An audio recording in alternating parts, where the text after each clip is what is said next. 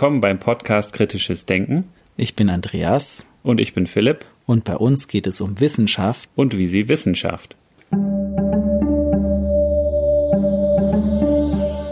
In der heutigen Episode sprechen wir mit Dr. Marc Benecke. Marc Benecke ist international auf dem Gebiet der wissenschaftlichen Forensik als Kriminalbiologe mit Schwerpunkt Entomologie tätig.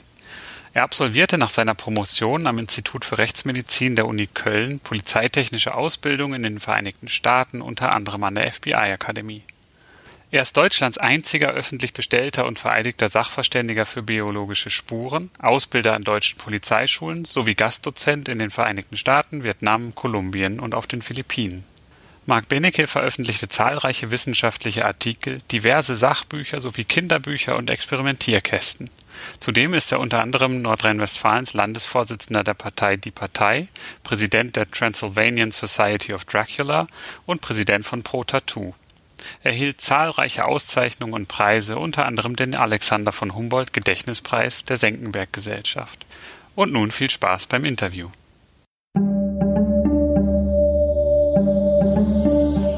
Herzlich willkommen, Marc Benecke, heute zu Gast im Kritisches Denken Podcast. Wir haben es im, im, Intro kurz beschrieben. Du hast einen vielfältigen Arbeitsbereich, hauptsächlich so in der Kriminalistik, Pathologie, aber du bist selbstständig auch als Gutachter tätig in ganz vielen verschiedenen Bereichen. Da kannst du vielleicht auch gleich gern noch so einen Abriss geben, wie deine Arbeit aussieht. Zwei Bücher von dir habe ich durchgehört als Audiobuch und habe so eine Beschreibung von, wie du deine Tätigkeit beschreibst, gelesen. Und wir hatten auch mal ein Gespräch mit Jens Hoffmann, der ist auch Kriminalpsychologe also nicht auch, er ist Kriminalpsychologe und er geht da eher so von der Täterprofilseite ran, die, die Persönlichkeitsstile und wie man da gerade auch Serientätern und äh, Amokläufern, solchen Personen auf die Schliche kommen, aber sehr von der psychologischen Seite. Und das hebt sich doch sehr ab von der Arbeit, wie du deine Arbeit beschreibst und auch vielleicht von dem, was man so aus dem Fernsehen kennt. Das die Frage kriegst du wahrscheinlich auch und hast ja selber in deinem Buch geschrieben, dir wurde CSI vorgelegt und dann irgendwie kamst du oder kommen Kollegen da auch aus dem Lachen nicht raus, wie die Personen da beschrieben werden. Aber vielleicht kannst du da dann kurz mal einen realistischen Abriss geben, wie so die Arbeit aussieht. Vielleicht magst du da nochmal diese Unterscheidung ein bisschen klarstellen und deine Arbeit beschreiben. Also meine Arbeit sieht so aus, dass ich irgendwas bekomme, was vom Tellerrand gefallen ist. Das heißt, die, ähm, ja, wie soll ich sagen, also heute zum Beispiel kommt so ein Brief rein, meistens riechst du das auch schon oder siehst, wie das geschrieben ist, äh, von Leuten, die beispielsweise entweder im Knast sind, weil die natürlich auch nur sehr eingeschränkte Möglichkeiten haben, äh, zu schreiben und so weiter, oder halt von Leuten, die irgendwie einsam sind und oder traurig irgendwas erlebt haben oder sich das auch nur einbilden, das gibt's auch. Und ähm, dann irgendwie sagen wir denen, ja, wir brauchen Spuren.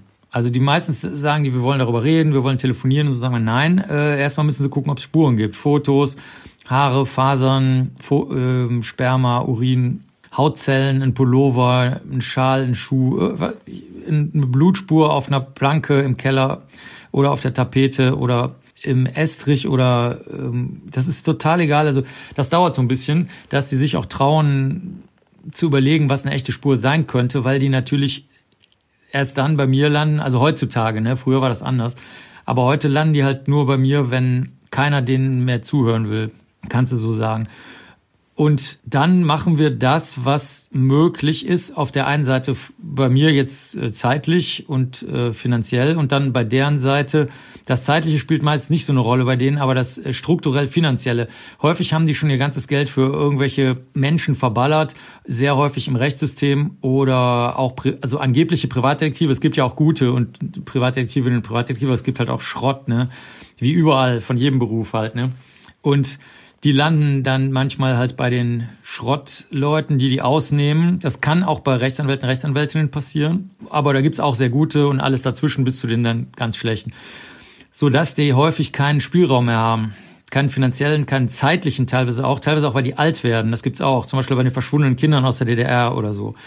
Da werden die einfach alt und sagen, mich verlassen die Kräfte. Ich bin jetzt 80. Ich merke, dass ich das, ich kann nicht mehr reisen zum Beispiel. Dann sagen wir, ja, das ist schlecht, ne?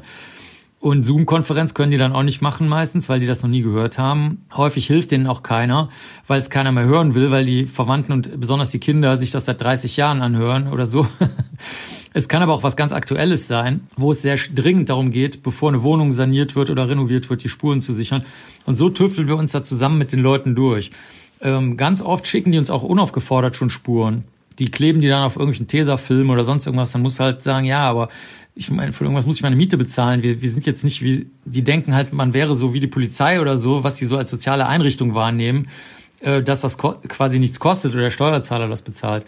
Und dann machen wir irgendwas. Oder im ganz Extremfall planen wir auch ein, zwei Jahre im Voraus und sagen, okay, das dauert jetzt. Wir können das machen, aber wir müssen erstmal unsere ganzen Kisten packen. Wir brauchen Spezialmaterial dafür, alles einzeln verpackt, steriles Wasser in einzelnen Gefäßen, die wir vor Ort aufmachen und dann wegschmeißen können weil wir das nicht zweimal benutzen können, wenn wir da mitten in der Siffe stehen oder im Staub. Vergrößerungsgeräte, die vor Ort funktionieren, zum Beispiel bei Feuchtigkeit funktionieren manche Geräte nicht gut. Und dann ist das halt ein riesen Logistikding, das nicht nur das halbe Labor, man kann eigentlich sagen, das ganze Labor dazu verschiffen. Und irgendwo dazwischen bewegt sich das. Also von diesem Brief mit dem Tesafilm drin oder der E-Mail, wo man nicht weiterkommt, bis halt zum das ganze Labor einmal irgendwo hin verfrachten. Mhm. Und du hast gesagt, du hast ein Labor. Wie ist das eingerichtet? Wie kann man sich das vorstellen? Also ich nehme mal stark an Mikroskope und auch mhm. Chemiebaukästen im weiteren Sinne, also um da verschiedene Sachen auch präparieren zu können. Ja, es ist vor allen Dingen transportabel, ne? wie ihr gerade schon gehört habt.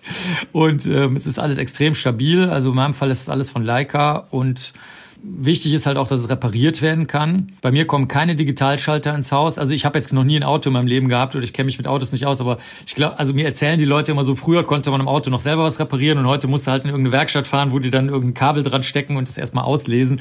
Und sowas gibt's bei mir nicht. Bei mir, ich bin auf dem äh, Standard geblieben von, man kann es selber reparieren. Was auch sehr wichtig ist, was die Fotos angeht, weil was nützt es dir, wenn die Fotos in irgendeinem Format abgelegt werden oder auf irgendeinem Speichermedium, was zwei, drei Jahre später niemand mehr ähm, lesen kann oder was dann wieder konvertiert werden muss, wenn du Pech hast mit Datenverlust. Alles schon passiert. Auch bei Leica übrigens, von denen hatte ich eine sehr, sehr teure Kamera. Das war eines der teuersten Geräte, die ich jemals in meinem Leben hatte. Und da war es dann so, dass sie mit, den, mit dem neuen Mac-Betriebssystem nicht mehr gearbeitet hat. Und dann hat eine Kollegin in Israel das noch eine Zeit lang selber von Hand geschrieben. Also Mac ist ja Unix, ne? Da, also wenn man das kann, kann man damit schon arbeiten. Aber äh, die hat dann irgendwann auch gesagt, okay, ich sehe es jetzt auch nicht mehr ein, gratis äh, für die Weltwissenschaftscommunity zu arbeiten. Ich habe auch noch was anderes zu tun. Und ähm, seitdem äh, fotografiere ich zum Beispiel direkt durchs Okular mit dem, was auch immer ich habe. Und dann lege ich das als ähm, generische Daten ab oder als RAW-Daten oder als was auch immer da rauskommt, notfalls als JPEG und oder PNG. Aber das ist immer noch besser als der ganze andere Dreck. Und dann haben wir sehr viel steriles Einwegmaterial, Abriebstäbchen, die man heute als Corona-Nasenstäbchen wahrscheinlich kennt. In allen Formen, sowohl als Watte als auch, wie man die heutzutage benutzt, mit äh, bestimmten Plastik- oder Plastebestandteilen. Dann sehr viele Chemikalien, so hemdsärmlich, also Kokaintest, Opiattest, sowas. Das, das kommt tatsächlich öfter rein, als man meint, auch aus dem Dritten Reich, irgendwelcher Kram. So mein Opa war bei der SS und wir haben uns immer gefragt, was in dem kleinen Ding da drin ist. Jetzt ist er tot. Und Gefäße, wo man einfach was reintun kann, so zum Beispiel sterile, DNA-freie Zentrifugenröhrchen. Da kannst du dann Haare reintun. Mein Sohn würde niemals Drogen anrühren. Jetzt ist er tot. Äh, ich habe noch aus seiner Haarbürste ein paar Haare. Sagen wir, ja, okay, her damit. Dann haben wir die schon mal da ganz sicher drin. Dann kann da nichts mehr passieren. Also Band, wenn du das aufpiddelst, also wenn du irgendwas verschließt in so braunen Papiertüten oder sowas, damit das trocknen kann, dann ist das so ein spezielles Klebeband. Wenn du dann einer rumfrickelt, geht das Klebeband kaputt. Das heißt, dann siehst du sofort, ob da einer versucht hat, die, das zu öffnen. Auf irgendeiner Seite. Also du musst natürlich alles zukleben. Auch die Seite, wo der Umschlag mit Kleber von der Fabrik zugeklebt ist, das klebst du natürlich auch zu. Also es ist alles sehr, äh, Federstahlpinzetten, sehr viele Insektennadeln, Brennspiritus, das ist bei uns ganz hoch gefragt, weil der durchdringt alles und ähm, hat dann die Eigenschaft, dass äh, Insekten nicht von innen faulen können. Es gibt andere Substanzen, da schmeißt du die rein und dann fangen die aber von innen an zu faulen. Also ihr merkt schon, ne, es ist sehr hemdsärmlich. Äh, Tatortaufkleber, das sind so kleine Kärtchen, da sind Millimeter, Zentimeter drauf, Inch, Farbskala, alles Mögliche. Und wenn das richtig ähm, super steril und super clean werden muss, dann schicke ich halt alle raus und mache das ganz alleine und hole dann mit einer Dumont-Pinzette, das ist so eine super spitze Pinzette, die wir auch selber feilen. Wir, also bei uns im Labor kann jeder Pinzetten feilen. auch eine schöne Eigenschaft. Dann kann man da einzelne Hautzellen runterholen und die dann steriles, DNA-freies Wasser überführen und dann mal gucken. Also das macht man, damit die nicht wegfliegen und dann musst du sie wieder trocknen. also das geht zum Beispiel, ich kenne viele Firmen auf der Welt, die erlauben mir das dann, weil die mich irgendwie niedlich finden. Dann kannst du mit einem Laser, kannst du dann so ein einzelnes Spermium oder eine einzelne Hautzelle rausschießen von so einem Objektträger direkt in so ein PCR-Gefäß. PCR kennt jetzt ja mittlerweile auch jeder. Und dann kannst du die Erbsubstanz da vervielfältigen. Aber so ein Gerät kann ich, also das kann ich mir im Traum nicht leisten. Das werde ich mir nie leisten können, bis ich sterbe. Aber dann sagt die Firma, meinetwegen Eppendorf oder so, dann sagen die zu mir, ja, okay, wenn wir da ein paar gute Fotos kriegen, passt das schon. Aber das heißt, so, so Geräte komplexer als Mikroskop hast du und brauchst du in dem Fall auch gar nicht. Also du hast ja auch deine Dissertation war das oder zum, zum DNA Fingerprinting gemacht. Da brauchst du ja dann mhm. wahrscheinlich komplexere Geräte. Das machst du so nicht ah, mehr. Ja, ja. Also wenn du sowas brauchst, äh, mhm. machst du es auch extern. Ja, genau. Also ich bin ja selber Prüfer für viele von den DNA-Sachverständigen, weil die Industrie dann, jetzt kann man natürlich kaum, und ähm, daher kenne ich einfach super viele Leute. Oder jetzt gerade ist einem Kollegen das ganze Labor abgesoffen, das ganze DNA-Labor. Und dann redet man natürlich auch. Und der hat zum Beispiel sehr interessant was erzählt. Der ist schon deutlich älter als ich. Und ich bin auch schon alt. Ne? Der hat zum Beispiel sein ganzes Leben lang von allen Spuren, die er hatte, besonders wenn das Tierspuren waren oder vielleicht auch Pflanzenspuren, hat er die dazu ähm, benötigten Erkennungschemikalien gesammelt, also auf PCR-Ebene. Da brauchst du so bestimmte Chemikalien für, also Nukleotide, die erkennen dann das linke und rechte Ende von so einer, von so einem bestimmten Teil von der Erbsubstanz. Und die werden dann zusammengefügt zu so, meinetwegen, kommt drauf an, sagen wir mal 15 oder 20 Nukleotiden langen Erkennungseinheiten. Und ähm, so kriegst du im Laufe der Jahre und eigentlich in meinem Fall auch Jahrzehnte, seit 30 Jahren mache ich das ja schon, äh, auch weltweit, Kollegen, wenn du irgendwas total Schräges brauchst, also irgendeine Pflanze, äh, sagen wir mal jetzt äh, Tamarinden oder so, ja, die in den Philippinen total interessant sind, aber die in Deutschland kaum jemand kennt. Oder äh, das ist sowieso wichtig, dieser ganze ähm, Bereich Landwirtschaft und ähm, Industrie, also zum Beispiel auch wenn ich Öle untersuchen muss, das ist zum Beispiel ein Beispiel für komplexes Gerät oder zwei Beispiele kann ich dir sagen. Ich habe zum Beispiel die Struktur mal aufgeklärt von ähm, den Liebespfeilen von Schnirkelschnecken, die schießen sich so Pfeile in den Fuß und dann entscheidet sich ja, wer das, wenn man so will, das Männchen und das Weibchen ist, wenn man das mit menschlichen Begriffen so sagen könnte. Und da war eine Kollegin beim Institut für Kalkforschung, äh, der Kalkverband und die hatten Atommassen-Absorptionsspektrometer. Das nicht, nicht nur das, sondern die konnten auch noch wirklich die einzelnen Kalkkonfigurationen wirklich unterscheiden. Das ist nämlich auch noch schwierig, da brauchst du viel Erfahrung für. Also ich meine, ich weiß gar nicht, was so ein AAS kostet, ne? Das kann, könnt ihr mal googeln, liebe Hörerinnen und Hörer. Und ähm, das mit dem Öl war genauso. Da hatte ein Gemälde geweint, weil jemand ertrunken war, also so ein paranormaler Fall. Und ähm, dann haben die aus dem Hafen in ich glaube Hamburg oder Bremen oder so, dann haben die gesagt, okay, das teure ist gar nicht mal das Gerät, womit man das Öl zerlegt, also diesen winzigen Tropfen, den wir da hatten, was sonst auch keiner gekonnt hätte, auch im Bereich der Rechtsmedizin und Kriminalistik und BKA und so weiter nicht, sondern das teure ist die Datenbank, weil wir haben die Daten von allen Ölen, die seit so und so viel, weiß ich nicht, 40 Jahren quer um die Welt geschifft werden und der Zugriff zur Datenbank, der ist unbezahlbar. Den können sie mit Geld überhaupt nicht bezahlen. Und dann haben die das gemacht. Okay. Also das heißt, diese, diese DNA-Primer oder was für die PCR, da hast mhm. du eine ganze Sammlung tiefgefroren. Haben die Kollegen und Kolleginnen weltweit irgendwo und ich kenne die dann und dann kann ich zu denen sagen, ähm, können wir das benutzen oder habt ihr da Interesse dran an der Zusammenarbeit oder müsst ihr das bezahlt kriegen bei Privatlaboren? Nützt denen das nichts, wenn die irgendeine Forschungsveröffentlichung haben, weil da haben die nichts von. Die brauchen halt Geld, um ihr, für ihre Kinder die Schule zu bezahlen. Insgesamt ist es eine sehr akribische Arbeit, wenn ich mir das vorstelle. Also wenn man jetzt an so einen Tatort kommt oder eine ähm, Nachforschung anstellt, dass es wirklich ähm, um die Details geht, um die Kleinigkeiten, um die kleinsten Kleinigkeiten. Und da muss man dann auch einen Blick dafür haben, sehr detailorientiert sein. Und das ist dann auch äh, sozusagen eine, Sonderfähigkeit, die man da mitbringen muss, so diese Liebe auch zu dem Detail und zur Ordnung, zur Systematik, ne, die, diese Sachen dann eben auch zuzuordnen, eben recherchieren in Datenbanken und so weiter. Das sind so auch die Fähigkeiten, die du besonders mitbringst, oder? Die bringen alle Kollegen und Kolleginnen in meinem Fach mit. Das war mir aber nicht bewusst. Also ich habe das erst festgestellt, als immer mehr von den Aspis zu mir kamen und gesagt haben, so bist du einer von uns und so. Habe ich gesagt, keine Ahnung, weiß ich nicht. Ich, ich halte nichts von Tests grundsätzlich nicht, weil die, ähm, wenn ich jetzt keine Schwierigkeiten habe, die mich, die für mich anstrengend sind oder für andere sehr anstrengend sind, ja, weiß ich nicht, Leute, die auf mich angewiesen sind oder meine Kinder oder weiß ich nicht, ne, Menschen, meine, meine Mitarbeiter und Mitarbeiterinnen oder so, dann wo, wo, was soll der Test mir dann sagen? Ne? Das ist so wie, äh, wenn du Big Five machst, Das ist so ein psychologischer Test, der ist auch ziemlich gut, ne? Wie, wie sehr wendest du dich nach außen, wie sehr nach innen und so. Und dann hast du hinterher, hast du das halt und dann so, ja, okay, und jetzt? Und ähm, es ist mir dann im Laufe der Zeit aber wirklich aufgefallen, also diese Spezialinteressen, diese extreme Vertiefung und wie du auch richtig gesagt hast, der Spaß am Sortieren, das haben nämlich auch nicht alle Leute. Du kannst bei ADHS zum Beispiel nämlich auch dich sehr, sehr stark vertiefen, aber du hast keinen Spaß, das zu sortieren, weil dich dann das nächste und das übernächste wieder interessiert. Und so muss ich sagen, je länger ich meine Kollegen und Kolleginnen kenne, ich kenne viele Leute schon sehr, sehr, sehr lange in meinem Fach, weil halt die meisten nicht drin bleiben. Du verdienst halt nichts und äh, außer du bist an der Uni oder so, aber äh, die ganzen Leute, die das privat machen, die machen das eigentlich nicht lange, außer sie sind halt wirklich extrem kauzig und damit meine ich eigentlich jetzt wirklich Autismus-Spektrum. Mittlerweile kann ich das sagen, ich bin auch im Vorstand von einem Verband, ähm, White Unicorn, äh, der sich damit beschäftigt. Also deswegen sehe ich auch wirklich viele Leute und kann mit denen auch sehr, sehr offen reden. Also da gibt's überhaupt keine, überhaupt gar keine sozialen Hemmungen, darüber zu reden. Und selbst bei Leuten, bei denen ich es am Anfang nicht gedacht habe, weil die das sehr, sehr gut maskieren, merke ich das aber mittlerweile. Da habe ich mich zum Beispiel immer gefragt, warum zum Beispiel können die nicht vor mehreren Leuten sprechen, obwohl sie das sehr, sehr, sehr gut können, wenn ein oder zwei nur da sind und dergleichen mehr. Und jetzt weiß ich halt, woran das liegt. Ne? So ein typisches Element von im Autismus-Spektrumsbereich, diese Fähigkeit, dieses Detailorientierte. Da gibt's auch schöne Arbeiten von Frith, glaube ich, die haben das Zentralkohärenz genannt, also fehlende Zentralkohärenz praktisch.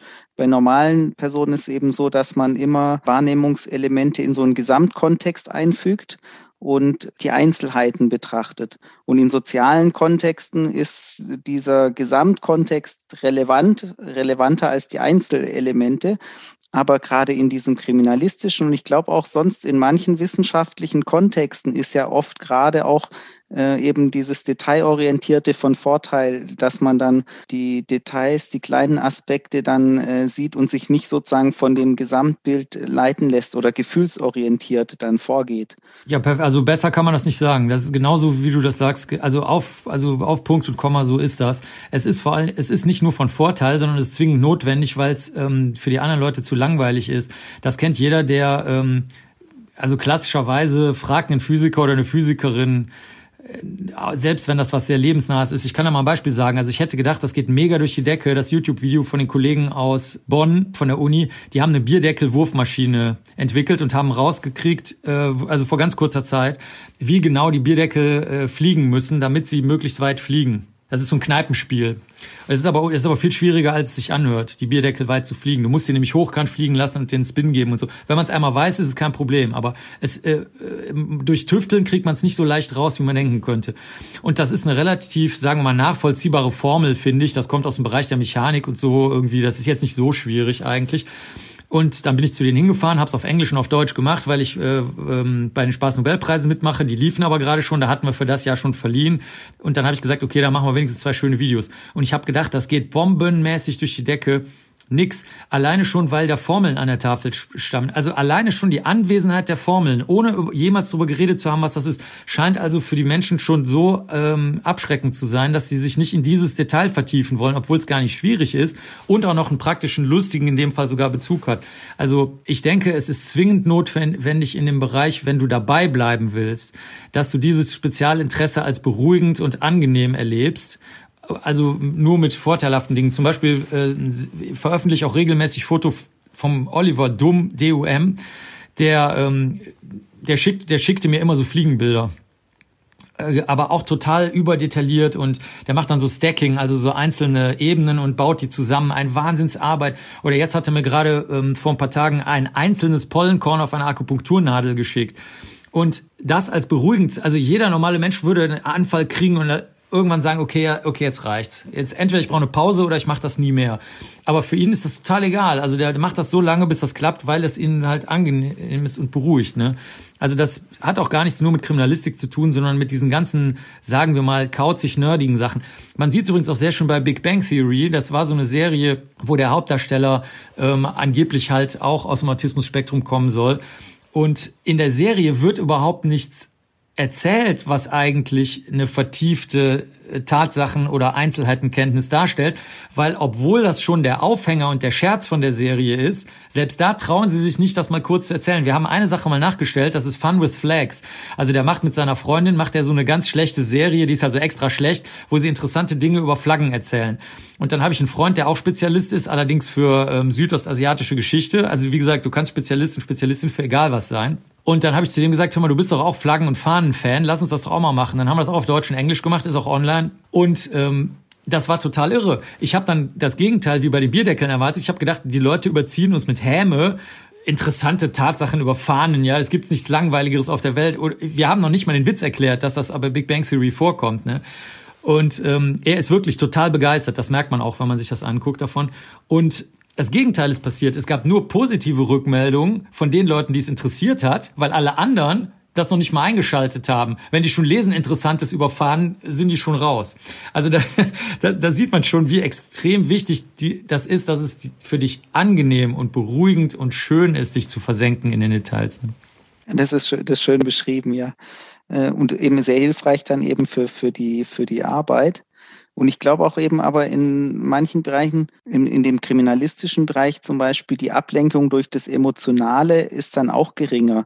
Also ich stelle mir vor, so, so ein Tatort, wenn ich dann im Kopf habe, was da jetzt alles Schreckliches passiert ist, dann kann ich mich auch überhaupt nicht mehr konzentrieren auf das, was jetzt relevant ist. Äh, ich würde so sagen, das stimmt, was du sagst. Ich würde es nur erweitern. Ich würde sagen, du kannst dir darüber schon klar sein, welche Emotionen das auch auf äh, Gefühle ähm, oder, oder Meinungen das in dir auslöst. Nur es darf keine Bedeutung haben. Das ist nämlich die Superkraft, gerade finde ich bei ähm, bei Menschen im Asperger-Spektrum, dass du das da, du darfst das Gefühl haben und du darfst das Gefühl beschreiben. Deswegen ähm, sind sind viele ja auch so ja, wie soll man sagen, so eine Mischung aus naiv und und Grenzen nicht erkennend, weil sie einfach die Wahrheit sagen und nicht merken, dass das eben für andere Leute eine soziale Bedeutung hat. Und ich finde es eher, also ich lasse das gerne auf mich einströmen. Also was mich zum Beispiel häufig stark beeindruckt, sind Genozide und aber auch so ähm, Tötungsdelikte gegen Sexarbeiter, Sexarbeiterinnen oder so, weil die halt in einer total hilflosen Lage sind, weil die natürlich hm, mit einer gewissen Art von Geheimhaltung arbeiten. Also der Beruf zieht ja Geheimhaltung mit sich und das können sich die Täter und Täterinnen natürlich zunutze machen. Deswegen äh, sind die ganz großen Serien, die ganz großen Tötungsserien nicht immer, also es gibt auch Ausnahmen, entweder sind sozial schwache Kinder bei einem Klienten von mir, der hat sehr viele sozial schwache Kinder umgebracht, okay, aber sonst sind es eigentlich tatsächlich Sexarbeiterinnen, muss man sogar sagen, also Frauen häufig, die dann zusätzlich äh, auch noch körperlich oft ein bisschen schwächer sind als die Männer. Und ähm, das kann man schon mal auf sich einströmen lassen, dass man sagt, ey, Wahnsinn, dass das jetzt schon wieder passiert. Das gibt's doch nicht. Wir haben das doch längst verstanden, dass das eine besonders gefährdete Gruppe von Menschen ist. Ne? Oder ähm, du bei den Genoziden auch, ne? Ich meine, da guckt ja grundsätzlich die Weltbevölkerung zu. Das ist ja immer so. Bei jedem Genozid, ne? Das passiert ja nie äh, irgendwie überraschend oder so. Und ich finde das gar nicht so schlimm. Nur du musst halt aufpassen, wie du das formulierst. Wenn du dann einen Vortrag hältst, wirkt das natürlich dann oft befremdlich, wenn du, also gerade zum Beispiel bei dem äh, Genozid in Ruanda, den nehme ich immer gerne, das schwappt dann sehr oft über, dass, wenn du das so erklärst, einfach so sachlich, dann sagen die Leute, ja, warum kümmert sich denn da keiner drum? Und dann muss man sagen, nee, nee, nee, es, alle wussten alles. Das, das ist einfach in Kauf genommen worden. Und da musst du sehr vorsichtig sein, wie weit du dann da gehst, weil natürlich keiner hat das gerne, dass es an ihn selber oder sie selber rankommt. Weil dann irgendwann ist nämlich der Punkt, dass man sagt, du wusstest es auch. Und dann sagen die, ne, habe ich noch nie was von gehört. Sagt man, ja, es lief aber leider drei Monate lang in den Nachrichten jeden Abend um 20 Uhr. Hast du keinen Fernseher? oder, oder heutzutage halt kein Internet oder sowas. Und äh, da muss man dann immer sehr aufpassen. Aber es geht eigentlich gar nicht so sehr um die eigenen Gefühle, sondern eher darum, dass du die anderen Leute nicht verletzt. Das ist das größere Problem. Sehr spannend. Also auch Andreas, du bist ja Psychologe und so auch die Perspektiven aus von, von Menschen aus dem Asperger oder Autismus-Spektrum, das so anzuhören, das finde ich, das finde ich mega interessant. Und ich denke auch, und das ist ja auch so Thema bei uns im Podcast oder Name unseres Podcasts, kritisches Denken. Und da haben Andreas und ich auch bei verschiedenen Sachen, die du geschrieben hast, gedacht, ja, ist es vielleicht da sogar besonders von Vorteil oder auch so eine, so eine Superkraft, kritisches Denken besonders gut zu beherrschen in einer bestimmten Situation. Und du hast verschiedene Sachen beschrieben, so Grundannahmefehler ausfindig zu machen, Prämissen zu hinterfragen, was glaube ich auch schwierig ist, wenn man alles so im Gesamtkontext sieht, so Andreas, wie du das gerade beschrieben hast, bei normalen oder in, in Anführungsstrichen normalen, also bei den meisten Menschen auf der Gauss-Kurve, wenn man das anschaut, ähm, dann, dann sehen die so Zusammenhänge, fallen aber dann sehr häufig in diese, in diese Denkheuristiken, die dann auch manchmal falsch liegen oder dass man Prämissen von irgendwelchen Schlussfolgerungen für selbstverständlich nimmt, die man im Normalfall vielleicht gar nicht hinterfragen würde, wo es dir aber dann hilft, dass du so alles sortiert hast und dann siehst, nee, ich habe jetzt eine Statistik von Sachen und eigentlich sieht das anders aus. Ist das hilfreich für das? Ja, das, das, nee, nee, das ist genau wie ihr beiden das da schildert. So, so ist das. Ich kann aber nur was er, äh, ergänzen, wo man sieht, es gibt auch andere Leute, die sich, die sich das ähm, auf eine andere Art zurechtbasteln. Es gibt ja Juristen und Juristinnen, die können ja auch sehr, sehr streng äh, vorgehen und, und nennen wir es jetzt mal gefühlskalt, das stimmt jetzt natürlich nicht, aber die, die können sagen, passen Sie auf, wir sind hier nicht für Gerechtigkeit, wir sind hier da für Gesetzesauslegung. Das sagen die auch manchmal. Also das hörst du schon mal beim Strafgericht vor allen Dingen. Natürlich jetzt nicht äh, vor den Eltern, die da gerade heulen oder so, ne? Aber äh, wenn die Täter oder Täterinnen dann irgendwas ankommen, dann kannst du das schon mal hören. Und da habe ich einen, von so einem ganz alten Strafrichter, kurz, der hat das sehr, sehr lange gemacht in der großen Strafkammer, der hat das mit einer ganz interessanten anderen Technik gemacht. Der war natürlich sagen wir mal, sehr erfahren, hat jetzt jedes Tötungsdelikt gesehen, was du dir vorstellen kannst, macht sich auch keine Illusionen mehr darüber, wie Menschen sind oder macht sich Illusionen und hängt das an irgendwas Religiöses oder so, was er aber natürlich nicht sagen würde vor Gericht. Also meinetwegen, wenn das jetzt Christen sind oder so, dann sagen die dann halt vielleicht, ja gut, äh, den, den anderen Leuten fehlt der Halt durch die Religion oder so. Aber wie gesagt, das sagt ja keiner oder kaum jemand vor Gericht. Ich habe es auch schon erlebt. Aber und der hat das so gemacht, dass er zum Beispiel eigentlich sich, äh, ohne das zu wissen, was Psychologisches angeeignet hat. Das hat er aber gar nicht gewusst, dass das eigentlich in, in diesem Bereich eher fallen würde oder sozio, soziale Arbeit vielleicht sogar irgendwo in dem Feld.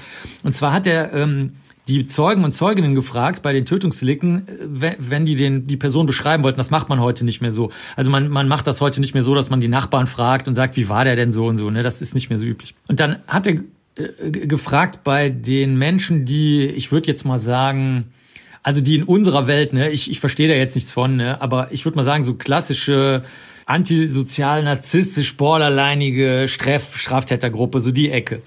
Und da der sich damit aber selber gar nicht auskannte ähm, und auch nicht auskennen wollte, hat er gefragt, ja, der war doch bei Ihnen, hat er doch manchmal, wenn er von seiner Frau rausgeschmissen wurde zu Besuch, was hat denn er dann gemacht? Und dann ich sage jetzt mal ein Beispiel von von Hunderten, ja. Und dann sagt er, dann haben die Nachbarn gesagt, ja nix, der hat halt dann hier geschlafen. Dann hat er gesagt, ja erklären Sie mal. Also der ist reingekommen, hat gesagt, meine Frau hat mich rausgeschmissen jetzt zum 20. Mal. Was hat er denn dabei gehabt? Dann haben die gesagt, nö, nichts. So, dann gesagt, ja, also der hatte keine Isomatte dabei oder der, nö. Und dann, okay, und dann ist er schlafen gegangen, was hat er gemacht? dann gesagt, ja, dann haben wir halt für den gekocht und dann hat er was getrunken und dann ist er schlafen gegangen und dann am nächsten Tag ist er aufgestanden und ja, und dann hat der Richter wieder gefragt, ja, und was hat er denn dann gemacht? Dann haben die gesagt, ja, nichts. Also, und ich dachte schon, boah, wo, was will er denn? Ne? Und dann stellt sich raus, also der hat nie im Haushalt geholfen, der hat nie etwas mitgebracht, der hat nie angeboten, finanzielle Unterstützung zu leisten, der hat keinerlei seelische Unterstützung gemacht, der hat nicht auf die Kinder aufgepasst, der hat sich immer darauf verlassen, dass die äh, Nachbarn ihm helfen. Das war für ihn völlig selbstverständlich, weil wenn er da ist, äh, ne, und so. Und das hat er dann in die Urteilsbegründung mit ähm, reingeschrieben, äh, um zu zeigen, dass da keine Besserung auftritt im Laufe der sozusagen Lebensgeschichte, der natürlich dann schon zahlreiche Vorstrafen hatte. Also das, was ich damit sagen will, ist, es gibt auch Menschen, die auf einer ganz anderen Ebene als die, die man jetzt vielleicht schon mal gehört hat, sich auch so eine Art Straßen streetwise werden, also so Straßenkenntnisse erarbeiten und die sind auch oft richtig dann. Also so geht's auch.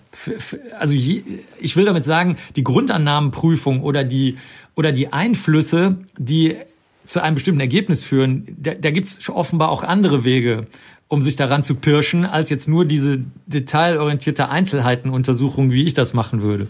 Hm, aber eben kritische Fragen stellen. Ist ja auch eigentlich so, wie der Richter dann auch vorgeht, nochmal sich das in Einzelschritten Sachen vor Augen führen. Und ins Prüfbare ziehen. Das wird natürlich dann prüfbar. Wenn dann jemand anders sagen würde, nee, so habe ich den aber nicht erlebt, äh, der hat also jedes Mal den Tisch abgeräumt und ähm, also ich verstehe, dann, dann, dann bist du wieder in dem für uns interessanten Bereich der Tatsachenprüfung, die halt gut messbar ist. Ne? Da hast du auch geschrieben über deine Arbeit, so was die Arbeit ausmacht, ist so, so ein experimenteller Ausschluss von Tatsachen, ist so ein wichtiges Hilfsmittel in der Kriminalistik und du schließt so lange alles aus, bis die Wahrheit übrig bleibt, also nach Ausschlussprinzip. Da habe ich mich auch gefragt, klar, also du fokussierst dich auf das, was du messen kannst, was du überprüfen kannst, nicht was dann irgendwie so vielleicht als Indizienbeweis geführt wird mit Persönlichkeitsstilen und so weiter, sondern du ziehst das nach vorne, was du messen kannst, wo du messbare Aussagen drüber treffen kannst und dann schließt du bestimmte Sachen aus. A, B, C, am Ende bleibt das. Ähm, am Ende bleibt aber dann ja doch immer nur irgendwie eine Wahrscheinlichkeit. Also ich habe alles andere ausgeschlossen, das ist noch drin, aber vielleicht gibt es noch eine andere Möglichkeit, die ich einfach nicht kenne, die, die mir nicht drin ist. du hast das auch geschrieben. Ähm, es ist das Blöde mit Wahrscheinlichkeiten. Es kann sein, dass etwas sehr wahrscheinlich ist, aber trotzdem falsch. Und wie gehst du damit um? Wir meiden Wahrscheinlichkeiten. Das ist ein Luxus, den wir in der Kriminalistik haben. Äh, und zwar gibt es da mehrere Gründe für. Also der einfachste ist, dass wir häufig nur zwei oder drei Möglichkeiten haben. Also eine Kamera filmt, dass zwei Leute in ein Gebäude gehen und äh, dann ist da eine Person tot in dem Gebäude und ähm, dann gehen zwei Leute wieder raus. Und ähm, in diesem Zeitraum ist das passiert, weil vorher ist die Person, hat die Person noch gelebt, da hat die telefoniert oder irgendwas anderes gemacht und hinterher dann halt nicht mehr. Und dann hast du nur die zwei. Und dann kannst du jetzt zum Beispiel durch Ausschlussverfahren sagen, okay, wer von denen, das ist sehr häufig bei Blutspuren so oder auch bei DNA-Spuren, wer von denen hat die Tat begangen? Also wer ist derjenige, der wirklich das Messer da reingestochen hat oder Sexualdelikt begangen hat, also ejakuliert hat oder sonst irgendwas? Und wer ist der, der Schmiere gestanden hat, also der dann die Spuren nicht an der Leiche hinterlassen hat? Und da, da, das ist der Vorteil. Da brauchst du gar nicht mit Wahrscheinlichkeiten arbeiten, weil das nur eingegrenzt. Das passiert sehr, sehr oft, besonders wenn das polizeiliche Fälle sind. Es gibt auch noch eine andere Möglichkeit. Die schließt natürlich jetzt, sagen wir mal, Freak Unfälle im Wahrscheinlichkeitsbereich nicht aus, aber eigentlich in der Praxis ist es äh, nicht so von Bedeutung. Also ich kann mal ein harmloses Beispiel sagen, das haben wir gerade. Da sagt also so eine Familie, wir wissen das mit dem Insektenwahn, äh, dass, dass sie da auch häufig mit zu tun haben und so weiter. Das ist aber hier nicht der Fall. Ähm, wir haben aber, un, es sind unsichtbare Lebewesen, die uns peinigen. Und dann habe ich gesagt, ja, okay, wenn sie unsichtbar sind, ist das natürlich nicht prüfbar. Was Sie wissen ja, dass ich Spurenkundler bin. Dann haben die gesagt, ja schon, aber es passiert nur an einem Sessel. Also es ist nur, wenn man in dem einen Sessel sitzt.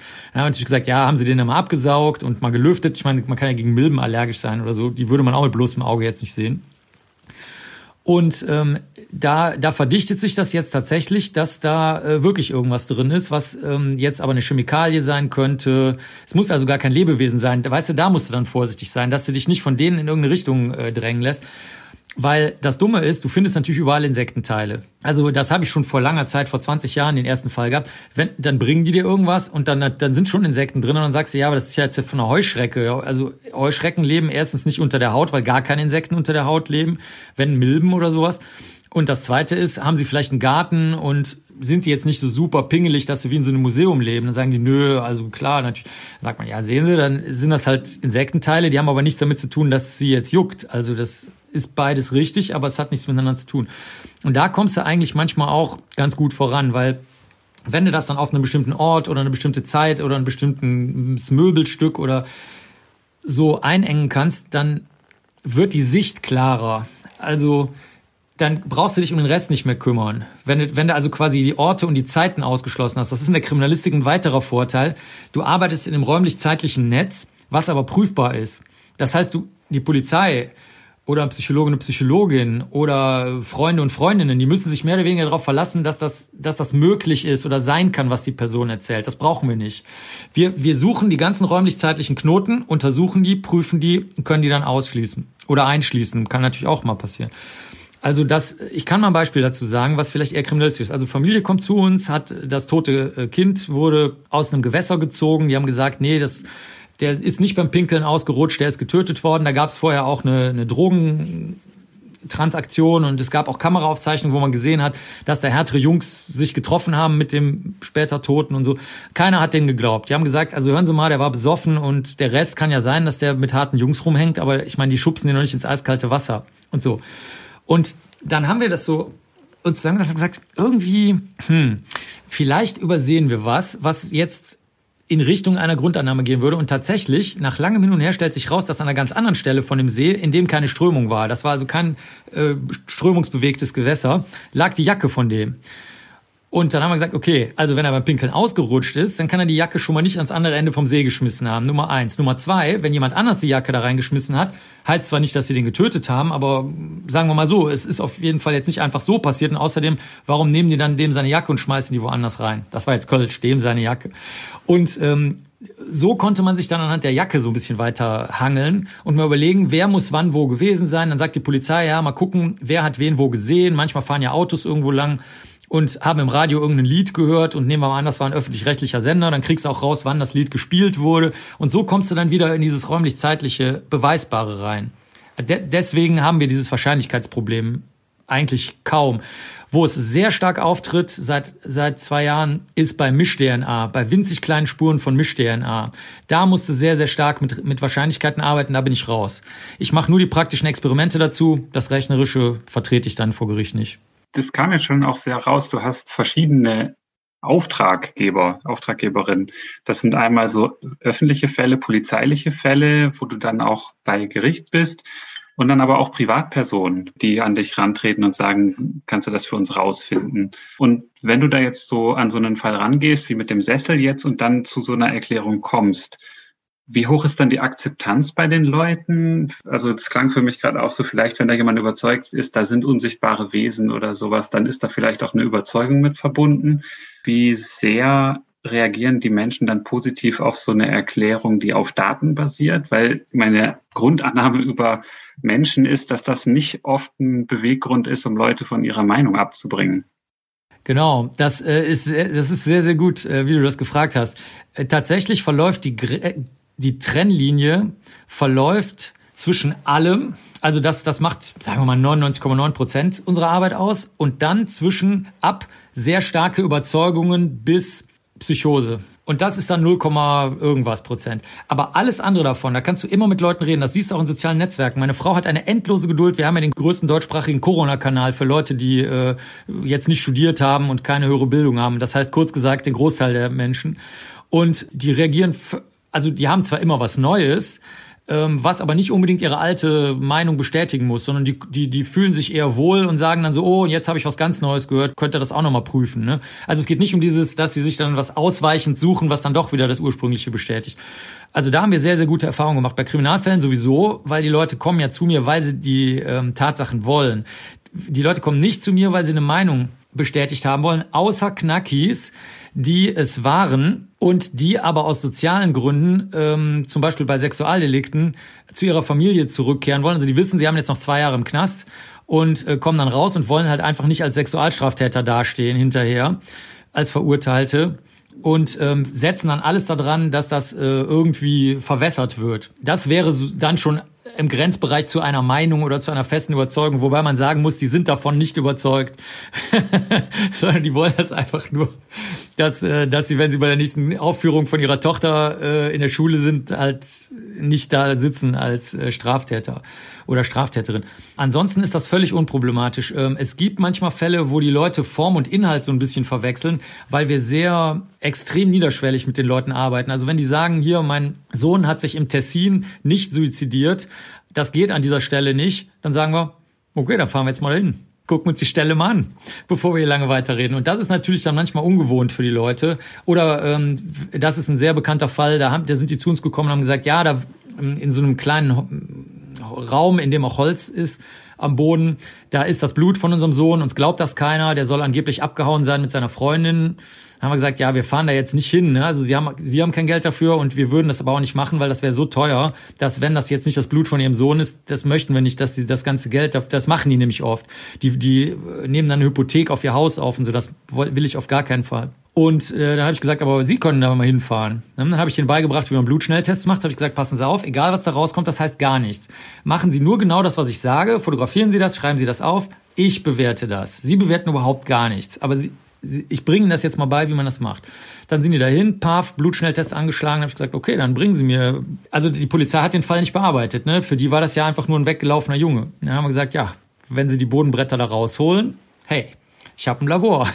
dann haben die die Bodenbretter da rausgeholt, paf, dann haben wir die im Labor untersucht und dann ist der Fall aufgerollt worden und das war ein Tötungsdelikt, hat sich hinterher dann rausgestellt. Ist auch rausgekommen, wer es war. Und da kann es natürlich passieren, dass die Leute am Anfang sagen, was ist denn mit denen los? Ich dachte, die haben ein Polizeiauto und einen Hubschrauber und einen Staatsanwalt und dann so nichts davon. Ne? Und dann kommen die aber eigentlich wieder, weil die die brauchen manchmal teilweise auch gerade, wenn es ältere Leute sind, so Großeltern von verschwundenen Enkelkindern, die müssen das alle, die müssen ganz viel sortieren, weil das, das, ich glaube, dass jetzt, wo ich da gerade mich hier äh, langhangle beim Reden, ich glaube, das größte Problem ist, dass die, wenn die bei uns sind, merken die, es könnte sein, dass sie die Wahrheit erfahren. Und Großeltern wollen nicht erfahren, dass ihr Enkelkind tot ist. Die wollen jede Geschichte hören, jede. Aber nicht, dass es tot ist. Das war beim Tsunami übrigens auch so. Nicht bei Fukushima, sondern bei dem Tsunami davor. Ey, die Leute haben uns die besten Geschichten über Kinderpornomafia in Thailand alles recherchiert, alles korrekt geliefert, nur es hatte nichts mit dem Fall zu tun. Weil die besser damit leben konnten, dass ihr, weiß ich nicht, fünfjähriges Enkelkind bei der thailändischen Kinderpornomafia ist, weil dann kann man es ja noch befreien. Dann lebt es ja wenigstens noch, als dass das Kind vom, von der Tsunami-Welle weggespült wurde. Also da, wie gesagt, diese Form- und Inhaltssache und aber auch diese Wahrheitsmöglichkeit, ähm, äh, die dauert manchmal ein bisschen, aber die kommen wieder, die Leute. Ich habe es noch nie, noch nie erlebt, dass sie dann nicht am Ende die Tatsachen hören wollten. Außer bei den Psychosen und den sehr festen Überzeugungen. Das ist ein anderes Thema. Und du hast jetzt auch gesagt, du machst ja auch so einen Corona-Kanal. Du hast auch ein Buch geschrieben mit grundlegenden Informationen zu Viren. Viruserkrankungen auch in dem Kontext? Ist es so aus Anfragen entstanden, dass dann viele Fragen zu dir kamen zu dem Thema? Mhm, nur, nur, das mache ich grundsätzlich so. Ich mache niemals Angebote. Also genauso wie bei eurem Podcast. Ne? Ich, ich habe noch nie in meinem Leben an irgendwen geschrieben, wollt ihr mich nicht mal interviewen oder so. Weder ans Fernsehen noch an Podcasts noch an Zeitungen mache ich nicht. Äh, Kriminalfälle biete ich mich auch niemals an, niemals, auch nicht indirekt. Ähm, so, man kann ja sowas durchsickern lassen oder so, ne? Mache ich auch nicht. Und äh, bei dem Buch war das genauso. Also wir haben gesagt, das gibt's doch gar nicht. Das gibt's doch überhaupt nicht. Das war uns überhaupt nicht klar, dass die meisten Menschen, ich meine, dass sie die Polymerase-Kettenreaktion, wofür es einen Nobelpreis gab, dass sie das nicht kennen, ist mir klar. Also wenn ich eine normale Schulausbildung habe, habe ich da in meinem Leben noch nichts von gehört, äh, wenn ich jetzt schon ein bisschen älter bin und sei es auch nur 40 oder wenn ich halt einen Hauptschulabschluss oder gar keinen Schulabschluss habe oder selbst einen Gymnasialabschluss. Ich meine, keine Ahnung, da war ich da halt, die zwei Tage war ich halt nicht in der Schule mal, weiß ich nicht, ne? Also, das ist uninteressant. Aber dass Viren überhaupt nicht die, die normalen Kennzeichen von Leben haben und sich deswegen aber auch, nein, deswegen will ich nicht sagen, aber da, dass das mit dazu beiträgt, dass sie sich auf eine bestimmte Art verbreiten können, nämlich mit sehr, sehr schnell wachsender Geschwindigkeit, und dass sich das überhaupt keiner vorstellen kann, diese schnell wachsenden Geschwindigkeiten. Dann haben wir das halt mit Mandeln gemacht und mit Büroklammern und mit Erbsen und dann so in Gläser getan, was jeder sagen würde, also ihr und eure Hörer und Hörerinnen würden denken, es hat doch wohl jeder schon mal von dem Reiskorn auf dem Schachbrett gehört, dass wenn man das immer verdoppelt, was dann passiert. Falsch. Das haben 99 Prozent der Menschen noch nie gehört die wissen überhaupt nicht, wovon man redet, was für ein Schachbrett, was für Reiskörner. Also, okay, kein Schachbrett, keine Reiskörner. Ne? Nimm dir sechs Gläser, die du zu Hause stehen hast, ist auch egal, wie groß sie sind, Hauptsache sie sind ungefähr gleich groß und nimm dir irgendwas. Was hast du denn da? Büroklammern, ähm, wie gesagt, Mandeln, Nüsschen, irgendwas, was halt auch ungefähr gleich groß ist. Und dann machen wir das jetzt mal. Ne? Äh, was passiert, wenn du zwei Viren hast am ersten Tag? Dann guck mal, wie viele das bei einer Vermehrungsrate, bei Corona ist es ja äh, dreifach mach immer das Dreifache ins Glas und dann sagen die, ich verstehe das nicht, irgendwas stimmt hier nicht mit meinen Gläsern. Dann so, du hast es alleine gemacht, du warst alleine an deinem Tisch. Es sind deine Nüsschen, es sind deine Gläser. Niemand hat irgendwas gemacht. Du alleine hast sie da reingelegt. Und äh, so machen wir das dann halt. Hm. Das hatten wir tatsächlich schon ein paar Mal das Thema und da haben wir auch mal eine, eine einen YouTube-Link von einer Hörerin geschickt bekommen. Das kann man sich schön anschauen, dieses auf dem Schachbrett, also zwei hoch 64. Wie viele Reiskörner sind das? Und das würde ganz Deutschland einen Meter hoch mit Reiskörnern bedecken. Und dann, wow, okay, das äh, habe ich mir jetzt nicht vorstellen können. Aber ich hatte doch am Anfang einen Reiskorn. Das ist halt auch generell so ein Thema, was, was uns oft begegnet, was Menschen sich halt nicht vorstellen können und wovon wir dann überzeugt sind, dass es dann auch nicht sein kann. Und das Verrückte daran ist, dass selbst die Menschen, die jetzt, mit denen habe ich jetzt nichts zu tun, mit den ganzen gebildeten Menschen oder so, weil die haben, die können dann normale Podcasts vom öffentlich-rechtlichen, euren Podcast, alles Mögliche hören. Die, ne? Also das ist nicht das Problem. Die wissen auch, wie man googelt, sodass das vernünftige Quellen sind und nicht irgendwelcher Bullshit und so. Aber ähm, man muss auch ganz ehrlich sagen, dass wenn es um Meinungen geht, weil wir da vorhin drüber geredet haben und um feste Überzeugungen, davor sind aber die Gebildeten auch kein bisschen äh, gefeit. Ne? Das ist leider ein Problem und zwar auch, wenn es äh, sehr einfache rechnerische Sachen angeht. Also sehr, sehr einfache. Zum Beispiel, das habe ich erst gestern entdeckt, wenn du eine Prozentzahl nimmst, also meinetwegen ähm, 8% von 20, dann kommt dasselbe dabei raus wie 20% von 8 hä? Das kann doch gar nicht sein. Das ist doch, das ist doch, das gibt's doch überhaupt nicht. Das ist doch überhaupt nicht möglich. Ja. Also deswegen ähm, reden wir mit allen Leuten halt gleich und noch ein zusätzliches Problem ist ja auch, und da kannst du vielleicht auch sagen, wie, wie das dir selber geht. Was uns Menschen ganz grundsätzlich sehr einfach fällt, ist so Denkfehler oder Grundannahmefehler oder sowas bei anderen zu entdecken. Aber in unserer eigenen Denke, in unserem eigenen, in unserer Eigenwahrnehmung, da tun wir uns extrem schwer, auch nur die wirklich die gröbsten Denkfehler zu entdecken. Machen wir auch nicht so gerne. Kommt aber drauf an. Also, wenn du die Übung hast, dass diese Entkopplung von Bewertung dessen, also sozialer Bewertung, also du bist dumm, das weiß doch jeder, bla bla bla, sowas halt. Wenn du das nicht hast, dann ist das sehr angenehm. Also deswegen sagen wir mal, ich kann ja mal ein aktuelles Beispiel sagen. Da habe ich mit einer Freundin, die ist äh, auch Aspi, habe ich gesagt, da ging es irgendwie um Umweltsachen und so und Ernährung, weil ich da manchmal was mache und Tierschutz und so. Und dann habe ich gesagt, ja, okay, also wenn du jetzt der Umwelt überhaupt keinen Schaden mehr zufügen wolltest, dann müsstest du dich umbringen. Also das, so, gar kein Schaden geht nicht. Und dann ähm, schreibt sie, weil, weil sie ja keine Wertung damit verbindet, also kein Gefühl, schreibt sie zurück, okay, A, was ist eigentlich die Umwelt? Das ist schon mal eine sehr gute Frage, weil wo fängt die Umwelt an? Also jetzt rein biologisch auch gesehen, ne? nicht nur jetzt äh, sozial äh, und, und pädagogisch und psychologisch und kulturell und so weiter. Und zweitens, ist das überhaupt ein Problem, wenn ich der Umwelt einen Schaden zufüge? Weil äh, die, alle Lebewesen fügen sich Schaden zu. Also ist und ich so, wow, ey, unfassbar. In zwei Sätzen ist das komplette Konstrukt uninteressant geworden, ähm, was bei anderen Leuten jetzt zu der komplett versauten Weihnachtsfeier führen würde, wo keiner mehr mit dem anderen redet, weil jeder halt eine Meinung zu Umweltschutz und Ernährungsgewohnheiten und was gut und schlecht ist und wer gut und böse ist und wie viel richtig und wie viel falsch ist. Und Ende des Gesprächs. und deswegen, ähm, ja, ja, würde ich sagen, ich glaube, die einfachste Übung, wie du sehr leicht lernen kannst, dass auch du falsche Grundannahmen, oder ich, ne, also nicht du jetzt als du, sondern dass jeder Mensch falsche Grundannahmen machen kann, ist einfach, mache das Erlebnis, dass du das von Gefühlen entkoppeln kannst. Kann man auch sehr schön im sexuellen Bereich machen. Das siehst du immer wieder, ne? Leute, die, ähm, die sich ihr Leben lang äh, drucksen um irgendwas, eigentlich, ist auch egal, ob es harmlos ist oder nicht, aber sagen wir mal selbst was harmloses, ja, ähm, die dann das, die dann feststellen, ach so, das machen total viele oder ja, es machen zwar nicht viele, aber es ist jetzt auch kein Thema oder so.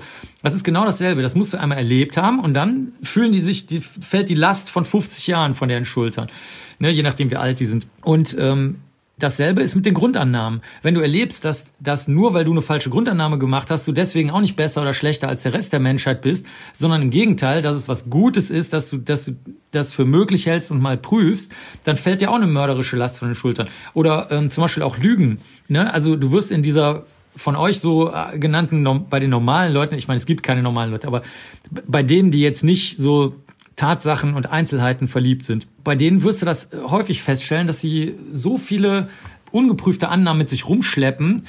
Darunter zum Beispiel die Annahme, dass, dass jeder die ganze Zeit lügt. Das kannst du auch messen, stimmt. Also es gibt gibt's ja viele Untersuchungen zu, wie oft Menschen so kleine sogenannte White Lies, so kleine Lügen machen. Also sehe ich heute gut aus? Na klar und so. Also und das stimmt aber gar nicht. Du kannst problemlos den ganzen Tag nicht lügen und das kannst du auch jahrelang machen. Du darfst aber nur nicht Dinge sagen, die sozial dann unverschämt sind. Also wenn jetzt, wenn jetzt jemand sagt, meinetwegen, findest du mich total, also nehmen wir mal an, fett wäre jetzt schlecht. In irgend, gibt's ja manche Leute, die finden das irgendwie schlecht. Also, findest du, dass ich total fett bin? Dann müsst ihr halt sagen, keine Ahnung, was meinst du damit? Also ich, ich habe dieses Körperwahrnehmungsding nicht. Also wenn das jetzt, wenn du mich nach meiner Meinung fragt, kann ich dir nichts dazu sagen, weil ich finde, du bist halt wie du bist. Oder so, ne? Also man muss dann halt eine, eine wahre, offene Sprachregelung finden. Es ist so einfach, aber du kriegst Menschen so schwer dazu, das zu machen. Das ist zum Beispiel auch eine falsche Grundannahme. Es lügen sowieso alle Leute, so kleine weiße Lügen sind nicht schlimm. Nun kann man die ja machen, weil es eh alle machen. Stimmt alles nicht. Es macht's Leben komplizierter, es macht überhaupt nicht jeder. Und ähm, es ist auch eigentlich in meiner Welt nicht okay. Okay, ich bin, ich bestimme nicht, wie die Welt funktioniert, aber so, also das hat so viele Schattierungen, das ganze äh, Problem mit den falschen Grundannahmen, dass die einfachste für mich ist, einfach alles zu prüfen und dann damit zu leben, was bei der Prüfung rauskommt. Die Frage beinhaltet ja auch schon Grundannahmen, was heißt denn eigentlich Lügen? Wäre ja jetzt auch wieder die Frage, sozusagen auch die Frage zu hinterfragen, gehört ja auch dazu. Genau, also das ist ja so ein klassischer Witz, ne? Ähm, für, für so Physiker, Programmierer, Programmiererinnen, äh, Mathematikerinnen, Mathematiker äh, gibt es Gott und dann sagen die immer, definiere Gott. Und das hört sich an wie ein Witz, also wie so eine flapsige, abweisende ähm, ja, Zurückweisung, aber ist gar nicht so gemeint, ist wirklich so gemeint. Und genau wie du das jetzt sagst, ne? Ja, denn was ist denn für dich eine Lüge? Weil wenn du halt unterhalb einer bestimmten, eines Schwellenwertes das gar nicht als Lüge ansiehst, müssen wir jetzt erstmal verhandeln, was du da eigentlich meinst. Klar, ja. Mhm. Hast, ist, ist richtig eben also so äh, Perspektiven und so weiter, ne? verschiedene Definitionen von Begriffen und je nachdem hängt sich ja daran auch wieder auf, was da eine Lüge ist und eben, was ist der Schwellenwert und grundsätzlich eben auch sozusagen, man kann ja auch nur dann eine gute Antwort finden, wenn man die Frage wirklich verstanden hat, so wie du es vorher auch gesagt hast mit dem Beispiel, dann nochmal zu fragen, ja, was ist eigentlich die Umwelt und äh, was heißt es eigentlich Schaden oder solche Sachen, dass man das mhm. nochmal hinterfragt. Total. Und ähm, weil du gerade die Perspektiven angesprochen hast, das ist natürlich ähm, eine Sache, die wir nicht durchführen können. Also das, das ist auch ein Luxus, den wir haben, hatte ich ja vorhin schon kurz erwähnt, dass vieles auch sehr komfortabel bei uns ist, weil wir müssen uns nicht ähm, in die verschiedenen Perspektiven begeben, weil äh, wir können das immer runterbrechen auf die Spur und können dann sagen, okay, das, da ist es jetzt zum Beispiel da ist ein Schamhaar übertragen worden. Wie sie jetzt in die Situation gekommen sind zu dieser Schamhaarübertragung, das ist jetzt überhaupt nicht unser Thema. Das können Sie mit allen anderen Beteiligten besprechen oder mit Ihrer Familie, mit sich selbst und so weiter, mit, je nachdem, welche Kreise das zieht. Genau. Also da muss ich sagen, wir haben, wir haben ein unheimlich gemütliches Plätzchen. Aber die meisten Menschen können sich das nicht vorstellen, dass das angenehm ist, weil sie eben das von euch beschriebene große Ganze äh, für nachvollziehbarerweise, für wichtiger, richtiger, beschreibender, interessanter und dergleichen halten. Ähm, aber ich kann mal ein Beispiel sagen, was, was ich nicht, oft nicht richtig verstehe oder, oder, oder was lustig, was so eine lustige Sumpfblüte ist. Zum Beispiel normalerweise findest du bei uns im Bereich niemanden, absolut niemanden, der sich für so soziale Zusammenhänge mit dem Königshaus interessiert. Und es gibt ja so verschiedene Königshäuser auf der Welt und die Klatschpresse ist voll damit. Ich kenne aber zwei ASPs, die das mega interessant finden. Und dann habe ich mir gedacht, das ist doch irgendwie komisch, weil die, die mögen ja eigentlich den sozialen Zusammenhang und so weiter gar nicht. Bis sich rausstellt, interessiert sie auch null, sondern die interessiert nur ganz genau, wer hat wann welches Kind bekommen, welche Krone hat derjenige an dem Tag getragen, welche Brosche, bla bla bla bla bla. Das heißt, das ist schon wieder so ein Sortierding geworden, wo es einfach super viele Informationen gibt, äh, die man dann eben auswerten kann und vielleicht im Einzelfall vielleicht auch mal einen Anknüpfungspunkt für ein Gespräch bildet, glaube ich aber noch nicht mal so besonders, weil es natürlich sofort wieder total langweilig wird, wenn sobald diese Vertiefung anfängt. Aber da muss man auch sehr aufpassen mit den Perspektiven, weil ich zum Beispiel kann das gar, oft gar nicht richtig beurteilen. Die einzigen Perspektivwechsel, die ich kenne, ist, okay, stell dir einfach mal vor, du wärst der. Also ganz hemdsärmlich. Aber weiter komme ich nicht, weil das kann ich nicht. Da ist mein Gehirn funktioniert nicht. Oder, was auch interessant war, zum, auch zu Perspektivwechseln, wir sind mal zu jemandem gegangen, weil wir hier einen ganz klebrigen Fall hatten. Viele Fälle werden so Beziehungsfälle, wenn die Eltern, Großeltern oder irgendwie zwei Leute, die zusammengehören, wenn die sich dann Vorwürfe machen. Das wäre alles nicht passiert mit unserer Tochter, mit uns, mit unserem Sohn. Irgendwas, ein Verbrechen, selbst äh, Tsunami war es genauso. Ähm, hätten wir unseren Enkeln nicht die Reise geschenkt, wären die nicht gestorben bei dem Tsunami. Ja, stimmt. Aber, äh, ne? Und dann werden das Beziehungsprobleme. So dann haben wir gesagt, okay, jetzt reicht's. Ich bin dann oft zu so Psychosetagungen gegangen. Da gehe ich auch immer noch gerne hin. Und ähm, dann war dann, dann waren so Leute, die machen eine Psychoanalyse, also so eine ältere psychologische Technik und gleichzeitig aber Psychosen. Das passt eigentlich nicht zusammen, weil das wird heute eigentlich aufgefasst als mehr so eine Gehirnveränderung. Aber die haben das durchgezogen, knallhart. Das äh, psychoanalytische Beschreibung von Psychosen. Also das ist jetzt für die meisten Hörerinnen und Hörer, die, die äh, lasst euch, fragt mal euren Host hier, äh, den Andreas, dass das ein bisschen äh, ungewöhnlich ist. Und die fand ich jedenfalls super, weil die, weil die sich also durch nichts erschüttern ließen. Und einer davon, der geht, der lebt davon, dass er in ab, sogenannte toxische Abteilungen geht. Also wenn so, äh, das gibt's ganz oft in der Pflege und im Krankenhaus, da hast du dann irgendeinen narzisstischen Chef oder eine Chefin und die zerstören dann die ganze Abteilung. Und dann lassen sich irgendwann alle krank schreiben und so weiter. Und der geht da rein und guckt, ob da was zu machen ist. Und manchmal eben halt auch nicht, weil ich meine, der ist ja nur der Berater, der kann ja nicht sagen, ja, kündigen Sie alle, Sie werden diesen Chef hier nicht ändern, diesen Chefin, das darf der nicht sagen, ne? obwohl es natürlich stimmt, aber Gut. Und ähm, dann sind wir zu dem und gesagt, passen Sie auf, wir haben diesen ganz klebrigen Fall und wir finden das schade, weil das ist eigentlich so ein süßes älteres Pärchen, die haben auch so eine Migrationsgeschichte hinter sich und die haben schon viel Scheiße zusammen durchstanden, soweit wir das jetzt sehen können. Natürlich, wir fragen ja ja nicht groß, aber es sickert ja dann manchmal durch. Haben wir, das war auch richtig teuer. Also der ruft richtig Kohle auf pro Stunde. Ne? Also der ist richtig teuer. Habe ich gesagt, ist mir egal. Und dann hat er sich das alles angehört. Also auch in so einem psychoanalytischen Setting, ne? Der wollte auch, dass wir uns auf bestimmte Stühle setzen und so. Das haben wir dann nicht gemacht. Und dann war, merkte man richtig, dass er ganz äh, mit dem Chaos nicht klarkam, was wir da aus Versehen gestiftet haben. Und dann hat er am Ende gesagt, können Sie nichts machen. Habe ich gesagt, das war's jetzt? Hat er gesagt, ja, da müssen Sie jetzt mit leben. Sie müssen damit leben, dass Sie da nichts machen können. Ich so, ah, verstehe, okay. Also wir alle, ne, das ganze Team war dabei. Weil der dachte nämlich auch, das wäre ein verstecktes Teamproblem bei uns, was es aber gar nicht war, sondern wir, wir wollten wirklich nur nett zu diesen Menschen sein. Und ähm, das kommt halt auch manchmal raus dass du nichts machen kannst. Und ähm, diese, wenn du so willst, Perspektive ist vielleicht der falsche Begriff, aber, aber diese etwas weiter gefasste Wahrnehmung des Problems, die, die, hätte die hätte ich nicht gehabt. Das musste ich erst lernen.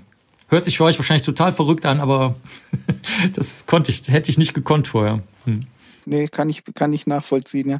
Aber eben auch gerade, ich meine, das Aushalten ist ja in dem Bereich auch eben was, was dazugehört. Also das Aushalten, äh, Sachen nicht aufzuklären, eben auch Sachen nicht zu lösen. Äh, und das, das ist sicher da ein wesentlicher Aspekt. Ne? Man hat irgendwelche Spuren, man kann es nicht zuordnen oder so. Aber unsere falsche Grundannahme war, bei den Spuren stört uns das alle überhaupt nicht. Da sagen wir halt, okay, wenn die Spur nicht mehr da ist, können wir nichts ändern. Also wir hatten zum Beispiel gerade einen Fall, 30 Jahre altes Tötungsdelikt, alter Mann, der ist überzeugt, dass der in den Knast gegangen ist für den Mord an seiner Ehefrau, dass der das gar nicht war, sondern jemand anders. Das ist eine interessante Frage. Und ähm, da äh, war das dann tatsächlich so, dass wir gesagt haben, wir, also ich habe dann die Spuren runtergeholt, wie ich das vorhin geschildert habe, alle raus. Ich mache das alleine mit so einer Dumont-Pinzette, was ich vorhin auch geschildert habe. Dann alles vereinzelt und so musst du super konzentrieren, darfst nicht atmen, nichts oder Maske, Schutzschild. Äh, du siehst wirklich aus wie im Kino.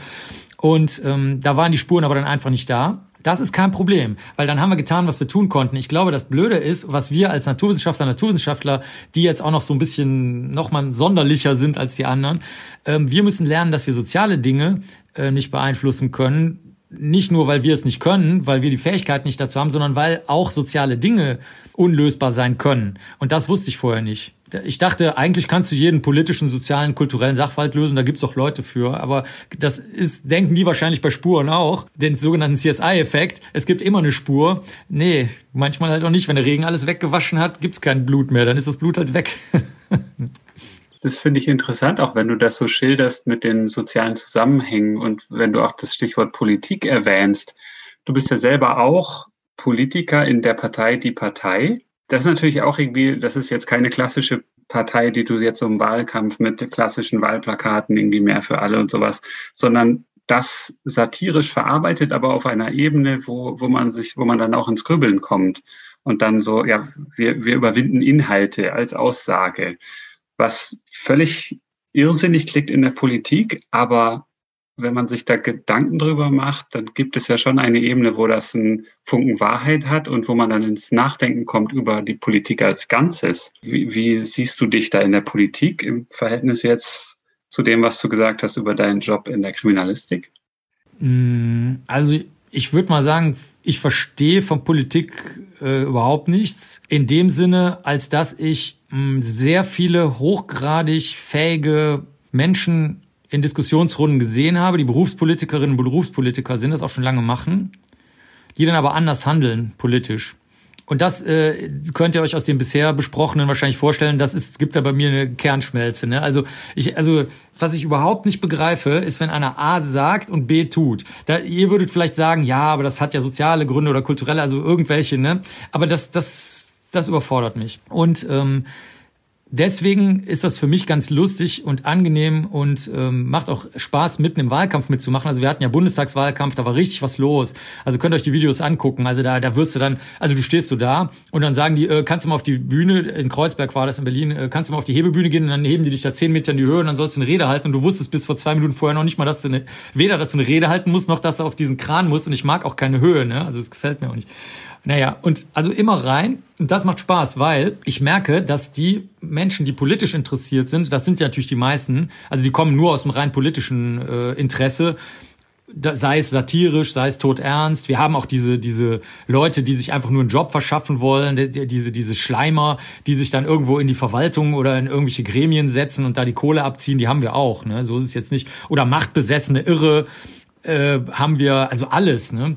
Ähm, äh, das macht mir großen Spaß, weil ich bin der am längsten amtierende Vorsitzende auch noch des größten Parteiverbandes, nämlich Nordrhein-Westfalen.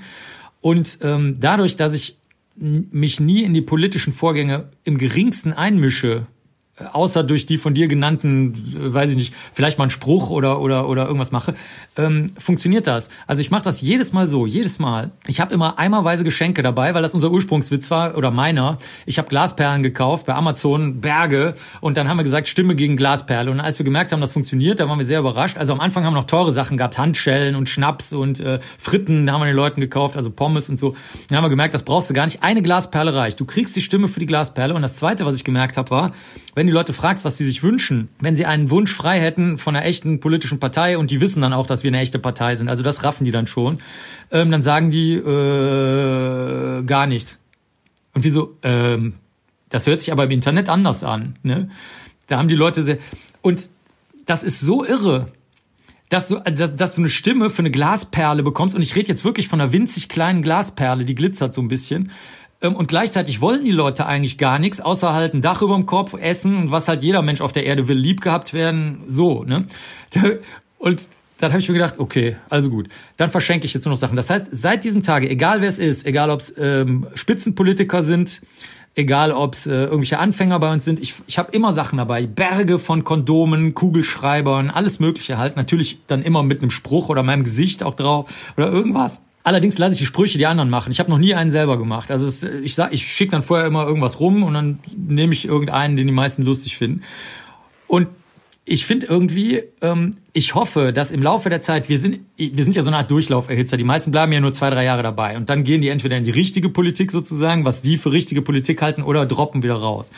Und ich hoffe, dass die im Laufe der Zeit raffen, dass dieser ganze Wahnsinn schon zu bändigen ist, nämlich durch Zusammenarbeiten. Also zum Beispiel, dann denken wir uns den Spruch halt zusammen aus. Und ähm, äh, Konstanz, also einfach dauerhaft dabei bleiben und auch jetzt nicht äh, sprunghaft abweichen von dem. Da, wir sind ja eigentlich eine politisch, sagen wir mal, ultraliberale Partei. Ne? So, das, und davon gibt's auch keine Abweichung jemals. Und ähm, drittens, mach einfach dein Ding.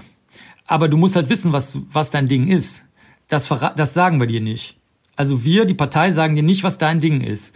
Und die drei Sachen, die, die, die hoffe ich, dass die bei denen, die entweder Durchlauf erhitzen, die eine oder andere Richtung, dass die bei denen irgendwie mal ankommen. Wenn die dann sehen, oh, der macht das ja, zehn Jahre später macht er das ja immer noch und fördert die ganzen politischen Bestrebungen, die ich nicht verstehe, ähm, vielleicht kann ich mir davon irgendwas mitnehmen in mein künftiges Leben oder so. Also mehr ist das gar nicht. Also ich bin einfach, ich weiß gar nicht, wie soll man sagen, so, so, so, so, so eine Art freundlicher Zauberspiegel, der, den, wenn sie da reingucken, dann kriegen sie noch ein Bonbon geschenkt. Du hast ja, der dritte Punkt gerade, den du gesagt hast, ist, man, man sollte wissen, was man möchte oder was man auch kann. Und das hast du auch in deinem Buch geschrieben. Was auch noch wichtig ist, ist zu wissen, was man nicht kann. Und das muss man ja irgendwie rausfinden. Und ich, ich glaube, so wie du in deiner Medienpräsenz und auch in deinen Büchern beschrieben hast, du schon sehr, sehr, sehr viele verschiedene Dinge gemacht, von der Krakenverhaltensforschung und dann über die ganzen Experimente oder im, im Corona-Impfstoff irgendwie nach, nach Fusseln untersucht und sowas. Da versuchst du sehr viel und weißt am Ende wahrscheinlich ganz gut Bescheid, was dir Spaß bereitet, Freude bereitet oder für dich einen Mehrwert hat und was nicht, oder? Ja, wirklich. Also sehr, sehr gut, äh, sehr gut, was ihr hier, äh, wie ihr eure Kreise hier zieht. Echt, das stimmt wirklich.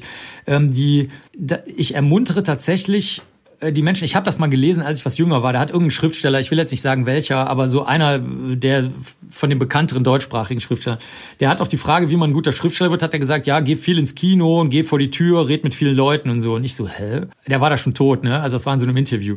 Und das ist aber bei mir irgendwie so ein bisschen hängen geblieben.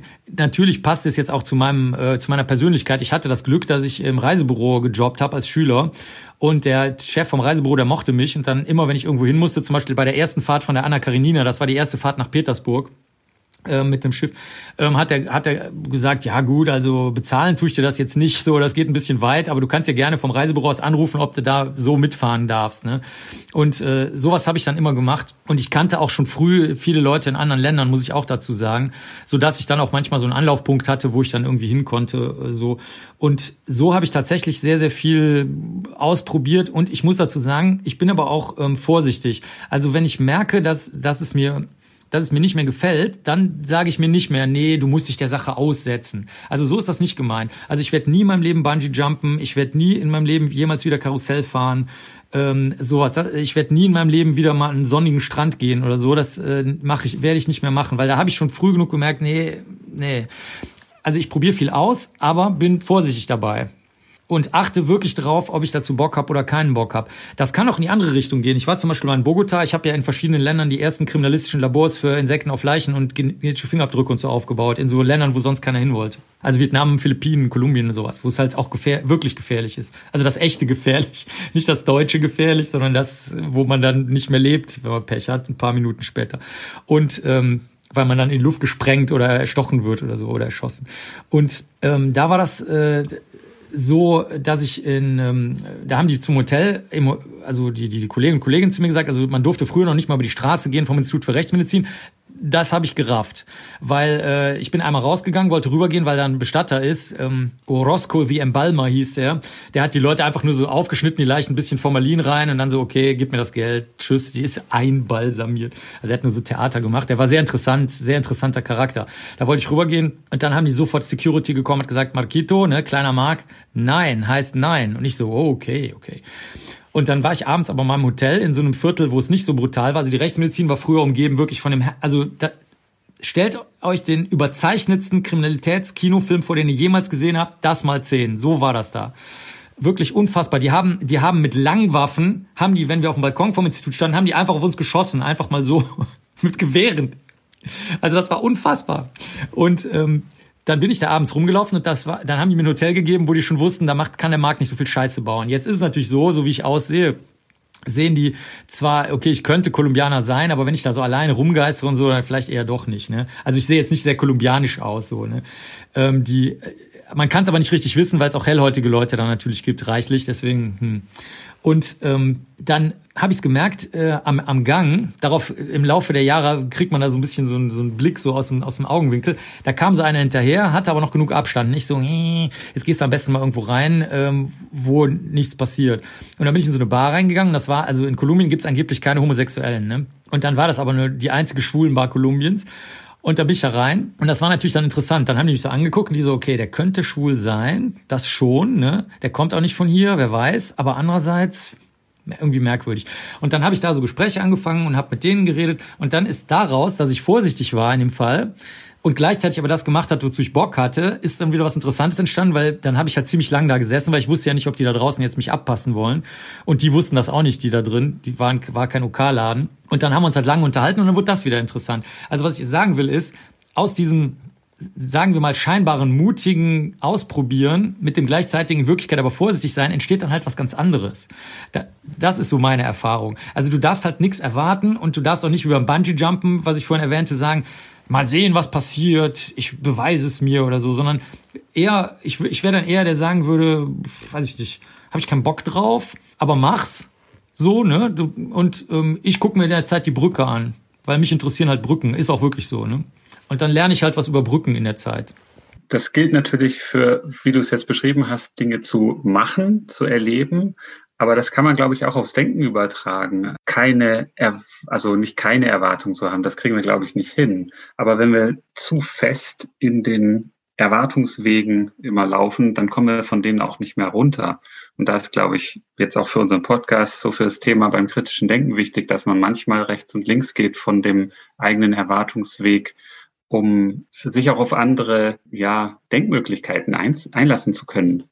Ja, das stimmt. Es geht beides. Und äh, ich würde sogar so weit gehen, dass ich sagen würde, du brauchst dir noch nicht mal vornehmen, in welche Richtung du gehst. Du kannst, du kannst einmal in die Richtung gehen, ganz starr nur deine Spur untersuchen, was auch immer dabei rauskommt. Das wäre klassisch bei Blutspuren. Du hast da 200 Blutspuren oder 2000, du misst jede dumme Blutspur aus, auch wenn die genauso aussieht wie die 10 daneben und guckst mal, was der Auftreffwinkel ist, indem du da die Länge und Breite misst und dann das ausrechnest. Das wäre so der ganz, der alles ausschaltende Weg, der auch keine, da brauchst du eigentlich keine Offenheit für. Dann kannst du aber gleichzeitig in die, in die andere Richtung abweichen. Das machen wir bei diesen paranormalen Fällen zum Beispiel und sagen dann halt, alles ist möglich. Es könnte auch sein, dass ein echter Geist war. Ist mir total egal. Ist, hat, ist doch wurscht. Dann wäre doch geil. Ich würde gerne mal einen Geist treffen. Muss ich mich überhaupt nicht mit beschäftigen mit dem Problem. Und dann kann ich auch, äh, soweit ich möchte, in, in die Richtung da mitmeandern, solange es halt was zu messen gibt.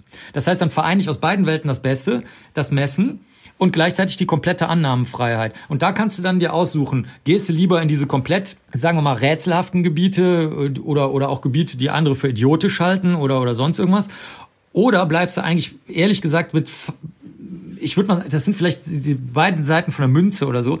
Oder gehst du in die nur in die reine Messung und ähm, mehr anders nicht mit, sondern sagst nur, nee, ich nehme jetzt die zehn Spuren, die messe ich nach dem Verfahren. Ich denke, beides ist möglich, aber beides ist in Wirklichkeit auch offen, weil selbst dieses ganz gerade und eingeschränkte führt ja dazu, dass du auf eine indirekte Art offen wirst, weil du nämlich überhaupt gar keine Annahmen mehr machst, überhaupt gar keine das führt dann automatisch auch natürlich dazu, dass dann eventuell was rauskommt, womit kein Mensch jemals gerechnet hat. Zum Beispiel die schon genannte Blutspur, die aussieht wie alle anderen, aber dann komischerweise trotzdem einen anderen Auftreffwinkel ergibt.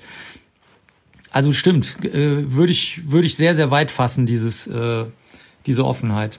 Also ein Fall, der mir da auch noch kommt, ist aus deinem Buch, was du beschrieben hast. Gerade so, wenn man, wenn man an die Insekten denkt, die du untersuchst, und da gibt es ja bestimmte Entwicklungsstadien und Zeiten und danach, das ist wie so eine Eichkerze. Dann weißt du genau, okay, die Leiche liegt jetzt schon seit, weiß ich nicht, vier Tagen und sowas, weil ich habe die Insekten in dem Stadium da gesehen.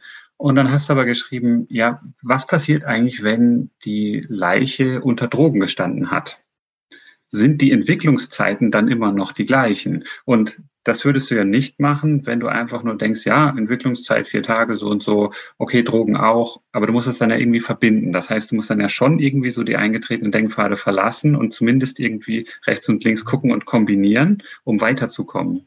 Sehr gut. Ah, gu wirklich, das ist eine fantastische Podcast-Folge ja. Auch für mich wirklich, das ist wirklich interessant. Und zwar, der, unser Trick ist der, dass wir auf Kongressen, das mache ich auch bei den Studierenden, also das mache ich auch in meinen Kursen, es muss ihr würdet jetzt sagen kritisch oder ich würde einfach sagen kindlich neugierig, nicht kindisch, kindlich, ne? Also unbefangen. Äh, es muss dazu Stellung genommen werden oder Fragen. Im Kurs ist das unheimlich schwierig, weil die denken natürlich, wuh, die Tina und der Marc und die Ines und so weiter, die haben alle voll die Ahnung und so. Dann sagen wir, ist egal, wir bleiben jetzt dabei. Ihr kriegt ja sowieso keine Noten. Und ähm, die da müsst ihr jetzt durch, dass wir dabei sitzen bleiben. Weil wir, wenn wir euch das überlassen, dass ihr euch untereinander unterhaltet, kann sein, dass es interessant ist, kann sein, dass es nicht interessant ist, aber euch fehlt sozusagen der, der, der die Grenze und der Maßstab dessen. Ne? Deswegen das möchten wir moderieren. Aber es verlässt keiner den Raum, bevor nicht, und ich lege das richtig fest. Also ich sage dann zum Beispiel, es müssen zehn Fragen gestellt werden. Und dann fragt keiner was. Dann sage ich, okay, ist egal, dann zehn Kommentare. Dann sagt, ob ihr den Vortrag gut fandet und warum ihr den gut fandet oder auch warum er nicht gut fandet oder sonst irgendwas. Und das erzeugt wirklich unerträgliches Schweigen teilweise. Ist mir egal. Ich bleibe so lang da und dann nach ein paar Tagen ähm, merken die, dass das äh, dazugehört. Und bei Kongressen ist das halt so, wenn du natürlich so ein eitler äh, äh, Institutsdirektor, Institutsdirektorin bist oder sonst wie persönlichkeitsgestört, dann hast du das natürlich nicht gern und, und machst immer ein bla bla bla und, und auch wenn du gar keine Ahnung zu der Frage hast, sagst du dann irgendeinen Käse, der sich geil anhört. Aber ich muss sagen, die meisten Kollegen und Kolleginnen, die ich kenne, sind äh, wirklich auf Kongressen so, die freuen sich auf die Diskussion, eigentlich mehr als auf den eigenen Vortrag, so. Natürlich da auch, dass man seine Ergebnisse zeigen kann und so, aber, und dann freuen die sich drauf, weil das kann ich auch wirklich bestätigen ich will nicht sagen die besten, aber ähm, sehr, sehr, sehr, sehr gute Fragen kommen aus dem unbefangenen Fragen aus dem Publikum. Auch von den Fachkollegen und Fachkolleginnen, die ehrlich gesagt ganz oft ja auch überhaupt keine Ahnung von deinem Fachgebiet haben. Und das ist der Trick.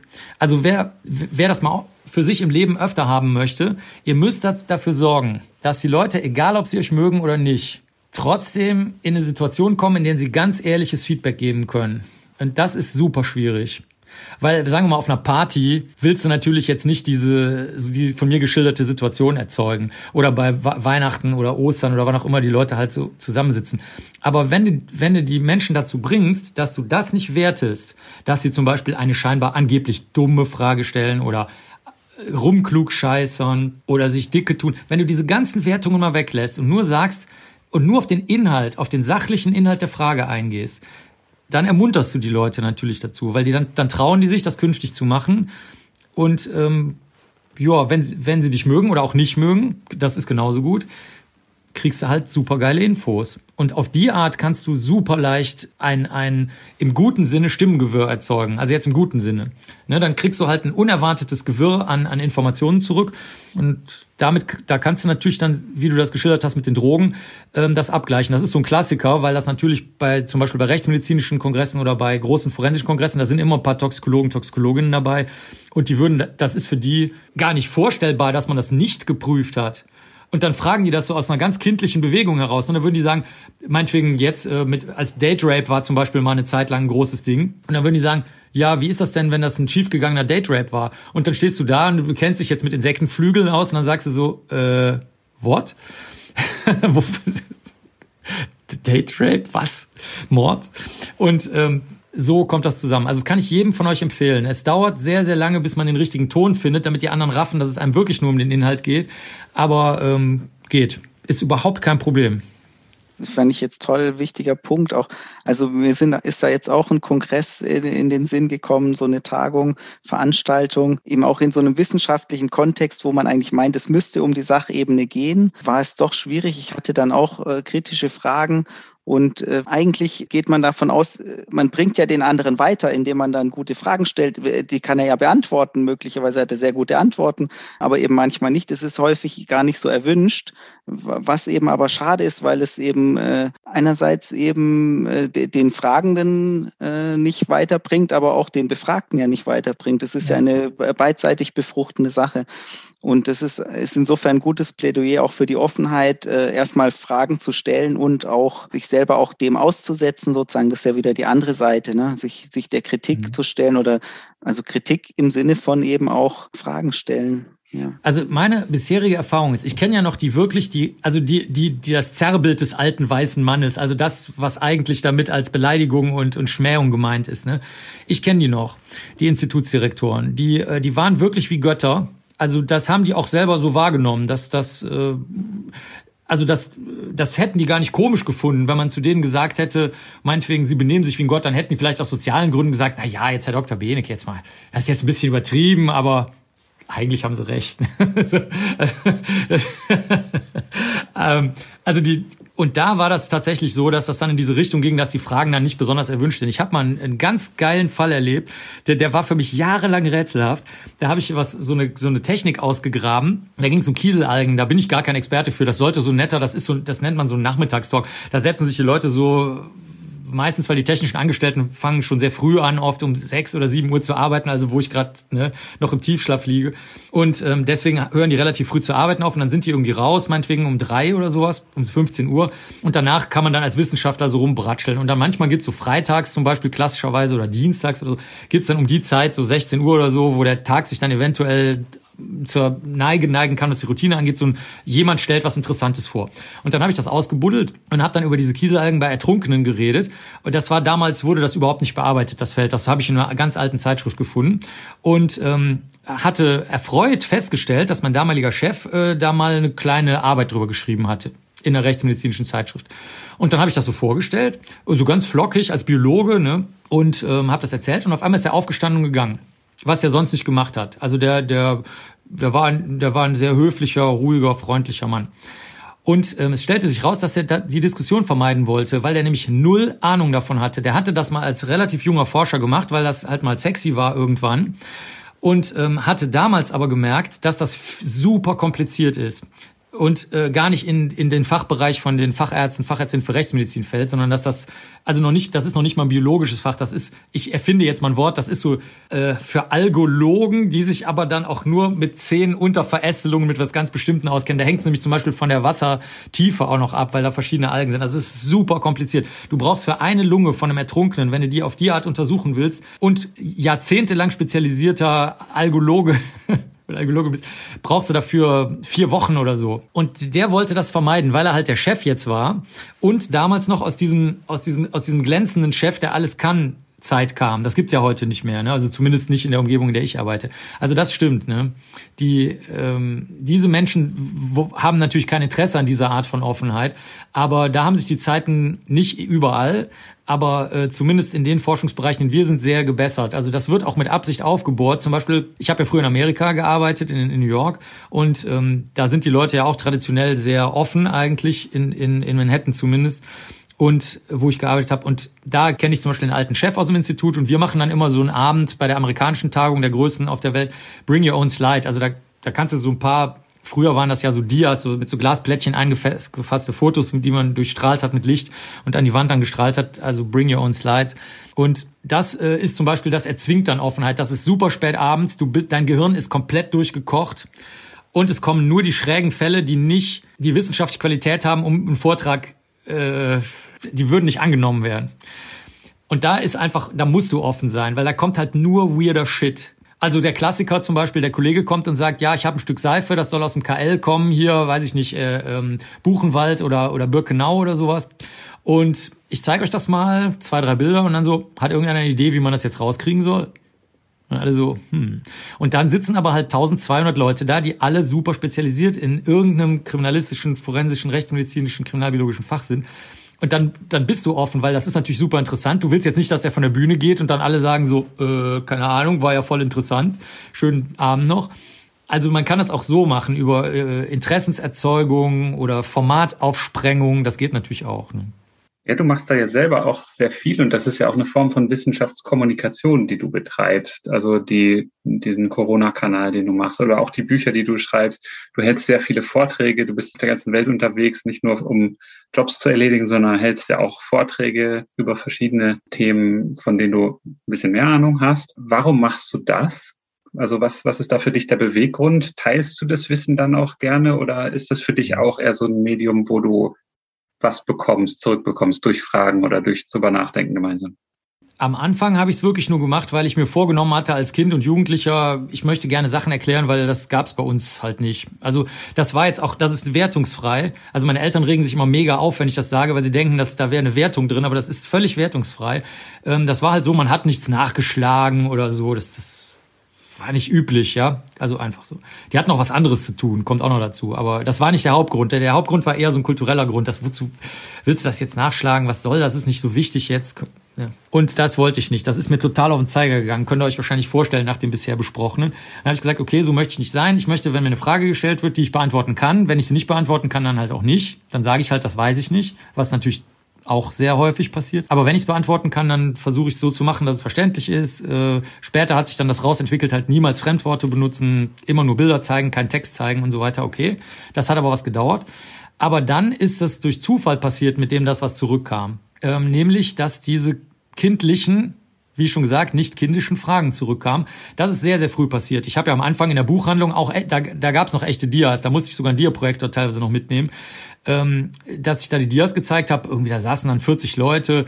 Die Hälfte gehörte gar nicht dahin. Das waren Krimi-Fans, die dachten, ich wäre ein Krimi-Autor oder sowas. Und, äh, und die andere Hälfte hat gedacht, es gibt jetzt Käsehäppchen und das ist meine Lieblingsbuchhandlung und irgendwie so. Und die waren dann, als ich angefangen habe, dann so, das ist ganz am Anfang auch noch passiert. Ne? Vor 30 Jahren haben die gefragt, haben die gesagt, sind Sie echt? Und ich so, ja, ich bin echt, ich bin Kriminalbiologe. Und die so, ach so, aha, so. Ne? Und dann haben wir natürlich trotzdem nicht abgebrochen oder so, sondern haben dann halt, habe ich das trotzdem gemacht und dann kamen halt geile Fragen. Das hat sich dann tatsächlich ergeben, aber da, das wusste ich nicht. Also das war mir nicht klar, dass das passieren würde. Das war ein Geschenk, das habe ich geschenkt bekommen. Das ist doch schön, das ist auch etwas ausprobiert und die, die Lehre draus gezogen. Marc, ich denke, wir haben sehr viele schon erfahren, sehr viele verschiedene Anekdoten oder auch Einblicke in deine Arbeit und auch in deine Denkweise. Das ist sehr, sehr spannend glaube, wir haben sehr viele interessante Einblicke auch für, für unsere Hörerinnen und Hörer bekommen, auch für uns. Also ich habe auch dazu gelernt, das freut mich auch am meisten. Das ist auch ähm, Grund, warum wir den Podcast machen. Wir lernen auch jedes Mal dazu und das kann ich auch nur bestätigen und die Empfehlung unterstreichen, dass man sich ähm, in Situationen begibt, wo man auch dazu lernen kann und wo man nicht nur selber sein, sein Wissen mitteilt, sondern auch zusammen etwas erfährt oder so einen Spruch für eine Partei sich ausdenkt oder sowas. Mir fällt da gerade noch was ein, wo du das gerade sagst. Äh, tut mir leid, äh, aber ihr habt immer, ihr macht immer so zwar kurze, aber äh, sehr interessante und gute äh, Anmerkungen. Ich sitze ja manchmal in Talkshows, weil, weil meistens ist das, wenn die Sendung stirbt. Und dann sagen die, äh, wir müssen was Spektakuläres haben, was mit Kriminalfällen, ne, der Benecke so. Also es ist, ich bin dann schon der Vorbote der, des Sendungstodes äh, ziemlich oft. Nicht immer, aber öfter. Und das geht auch schon sehr, sehr lange so, weil ich bin in Köln halt ähm, äh, zur Uni gegangen und ähm, aufgewachsen und da ist natürlich RTL, der gegründet worden, also die Gründung habe ich miterlebt, äh, dieses, dieses Privatsenders, was vorher ein Radiosender war, dann der WDR, das ist der größte öffentlich-rechtliche Sender, Podcast gab es natürlich noch nicht und so. Und ähm, so bin ich dann halt eben öfter mal in so, so Umgebungen gekommen, wo ich eigentlich nicht hingehörte, ähm, da, wo dann also echte Promis saßen. Ne? Also nicht jetzt wie ich, ich bin ja sozusagen nur der, der, die Kirsche oder der Streusel auf der Sahne auf dem Eis, ne? Also könnte weg sein. Aber die, die echten Promis dann, dann nicht, die machen dann den Kern der Sendung aus. Und mit denen sitzt halt rum. Äh, ganz, oft auch sehr, sehr lange. Also wenn die das verkackt haben, besonders äh, Joko und Klaas. oder also wenn die sich zu viel vorgenommen haben. Ähm, oder wenn die Sendung aus anderen Gründen durch irgendwas torpediert wird, Rockbands, die dann halt Ereignisse haben und so weiter. Ne? Dann sitzt du halt rum. Und ich habe eine total verrückte Erfahrung gemacht, die ich mir, die ich mir auch nicht gesucht habe und die das nochmal ähm, aufgreift, was du jetzt gerade gesagt hast, mit dem, äh, wo kann man Erfahrung machen. Du, du ahnst es gar nicht. Meine Kolleginnen und Kolleginnen gehen nicht in diese Sendungen. Die sagen, wenn da Helene Fischer, Claudia Fischer oder Stefan Raab sind, dann gehen wir nicht in den Umkreis von 20 Kilometern dahin, weil das gehört sich nicht, das ist langweilig, das ist dumm, da kann man nichts lernen, bla bla bla. Und ähm, ich hatte da überhaupt gar keine, ich wusste das überhaupt nicht dass man da nicht hingehen soll. und äh, ich finde das ja total interessant. Und da könnte man jetzt sehr viel zu sagen, aber worauf ich hinaus will, ist, die Promis, die in der A-Kategorie spielen oder die zumindest so wahrgenommen werden, die sind total cool. Das sind total coole Leute. Die ganze Scheiße, die sich über die ergießt, permanent von Leuten, die irgendwas zu denen meinen, glauben, hoffen, wünschen, wollen, wissen, kommentieren oder sonst was, das, das löst sich innerhalb von teilweise fünf Sekunden in nichts auf. Da, da reicht es teilweise schon, dass du nur in die Garderobe reingehst und sagst, hör mal, ich mache hier gerade, äh, ich mache ja ganz oft so, so Selbstfilmvideos, wo wir dann Faxen machen mit den Leuten und die natürlich auch, die meisten wissen ja überhaupt nicht, wer ich bin. Und ähm, dann, das, diesen Schreckmoment kann man auch ganz gut ausnutzen. Und ähm, die sind total cool. Ähm, ich will nicht sagen, dass die immer Lebensweisheiten, die uns drei oder eure Hörerinnen und Hörer jetzt weiterbringen würden, sagen, aber das macht ja nichts, weil die sagen dir manchmal Sachen, die in einer ganz anderen Situation für dich interessant werden. Und das ist, das sind nie diese Coaching-Plattitüden. Nie. Nicht einmal habe ich die in meinem Leben gehört. Folge deinen Träumen oder sonst irgendwas. Nicht. Das sagen die überhaupt nicht. Sondern ähm, die sagen eigentlich nur, im Kern das, was wir auch hatten, mach dein Ding, aber da, so sagen die das auch eigentlich gar nicht meistens, sondern die, die erzählen einfach irgendwelche Dinge, die zeigen, dass sie ihr Ding gemacht haben. Ähm, zum Beispiel habe ich hier, das ist, äh, damit höre ich jetzt auch auf, ne? dann könnt du wolltest ja schon aufhören. Das hier äh, könnt ihr jetzt nicht sehen, aber eure beiden Moderatoren und Podcast-Hosts können das sehen. Das ist ähm, eine auf dem Kopf stehende, weil ich die jetzt falsch rum in die Kamera halte, ähm, Unterschrift von Gunther Gabriel. Gunther Gabriel war so ein, so ein Sänger, der, der galt so als versoffener Schlagersänger, total verkrachte Existenz. So war es dann auch. Der hat sein gesamtes Geld durchgebracht, obwohl er Millionär war, also echter Millionär. Und dann hat er was total Geiles gemacht. Dann hat er gesagt, okay, ich bin Alkoholiker, trocken oder nicht, ne? Ich habe mein Zeug nicht im Griff, auch, auch äh, gefühlsmäßig. Also meine Worte sind das nicht seine jetzt, ne? Aber das war ihm schon alles ziemlich gut klar, dass das nicht gut endet.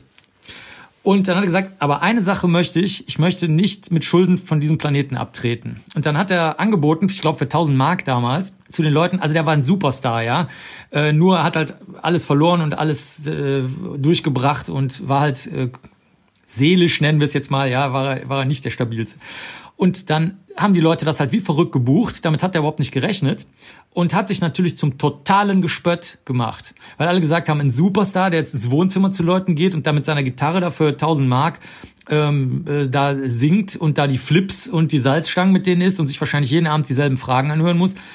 Was ist denn das für eine Pfeife? Und das hat den überhaupt kein bisschen berührt. Das hat den nicht berührt, weil er gesagt hat, Ich will nur ohne Schulden von diesem Planeten abtreten. Das kann ja, also das kann nichts dran falsch sein. Und diese, diese Sachen sind das, wenn man die mal live erlebt. Und dann habe ich ihn mal getroffen äh, bei einer Tattoo-Convention und dann erzählt der, ähm, oder hat er das dann, ich weiß gar nicht, ob er es da schon erzählt, hat er gesagt, ja, ähm, ich, äh, ich spiele jetzt Johnny Cash. Und Johnny Cash ist ja, ich meine, das ist ja zehn Kategorien über jede, also okay, Helene Fischer würde vielleicht noch in derselben Liga spielen in Deutschland, aber sonst gibt's niemanden, ne? Äh, in Deutschland, also zumindest keinen, den ich wüsste. Und dann habe ich gesagt, da komme ich mal vorbei. Das gucke ich mir mal an. Dann hat er in Berlin in so einem kleinen Theater zusammen mit Helen Schneider, die heute keiner mehr kennt, die hat auf einem anderen Handgelenk gegenüber, äh, hat die ihre Unterschrift dann drauf tätowiert bei mir. Haben die ähm, Johnny Cash und June Carter, also seine, seine Frau, gespielt. Das ist eine ganz, ganz bewegende, traurige, coole Geschichte von den beiden.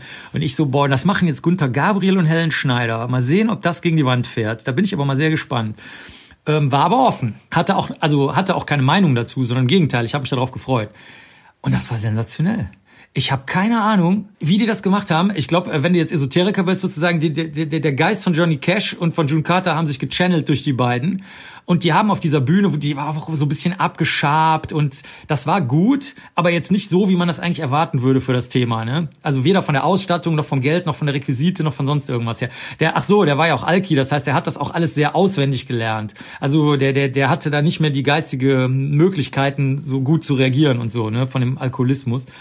Und Johnny Cash war halt auch total medikamenten- und alkoholabhängig und man wusste nicht mehr, was man sagen sollte. Das war sensationell. Und äh, da, da sieht man es auch wieder. Da kommst du von über tausend Drehungen, kommst du zu was völlig anderem, was aber vielleicht doch wieder damit zusammenhängt, dass man halt so sein soll, wie man ist. Und dazu muss man wie ihr das jetzt mehrfach auch schon betont habt, halt einfach ein bisschen ausprobieren, wie man ist, damit man es halt einfach selber merkt. So, jetzt höre ich auf. Entschuldigung. Ja, wunderbar, vielen, vielen Dank auch für den Schwank. Wunderbar. Ja, wobei die Anekdoten sind ja auch noch die Kirsche auf der Torte. Ich fand es jetzt sehr schön, immer die, die vielen Beispiele so und ja, die das dann noch so illustriert haben. Sehr gut. Ja, freut mich. Und danke für eure wirklich äh, guten und schönen und, und ähm, spaßmachenden Fragen. Dankeschön. Ja, vielen Dank für, für deine Zeit, die du dir genommen hast. Und ähm, ich glaube, das ist, war für uns ein sehr interessantes Gespräch und ist für unsere Hörerinnen und Hörer sicherlich auch. Vielen Dank fürs Zuhören. Wenn euch die Episode gefallen hat, dann empfehlt uns gerne weiter und gebt uns eine 5-Sterne-Bewertung auf dem Podcast-Portal eurer Wahl. Folgt uns auf Twitter, liked uns auf Facebook. Wir freuen uns über Kommentare und Feedback von euch. Und Möglichkeiten, den Podcast zu unterstützen, findet ihr auf der Website.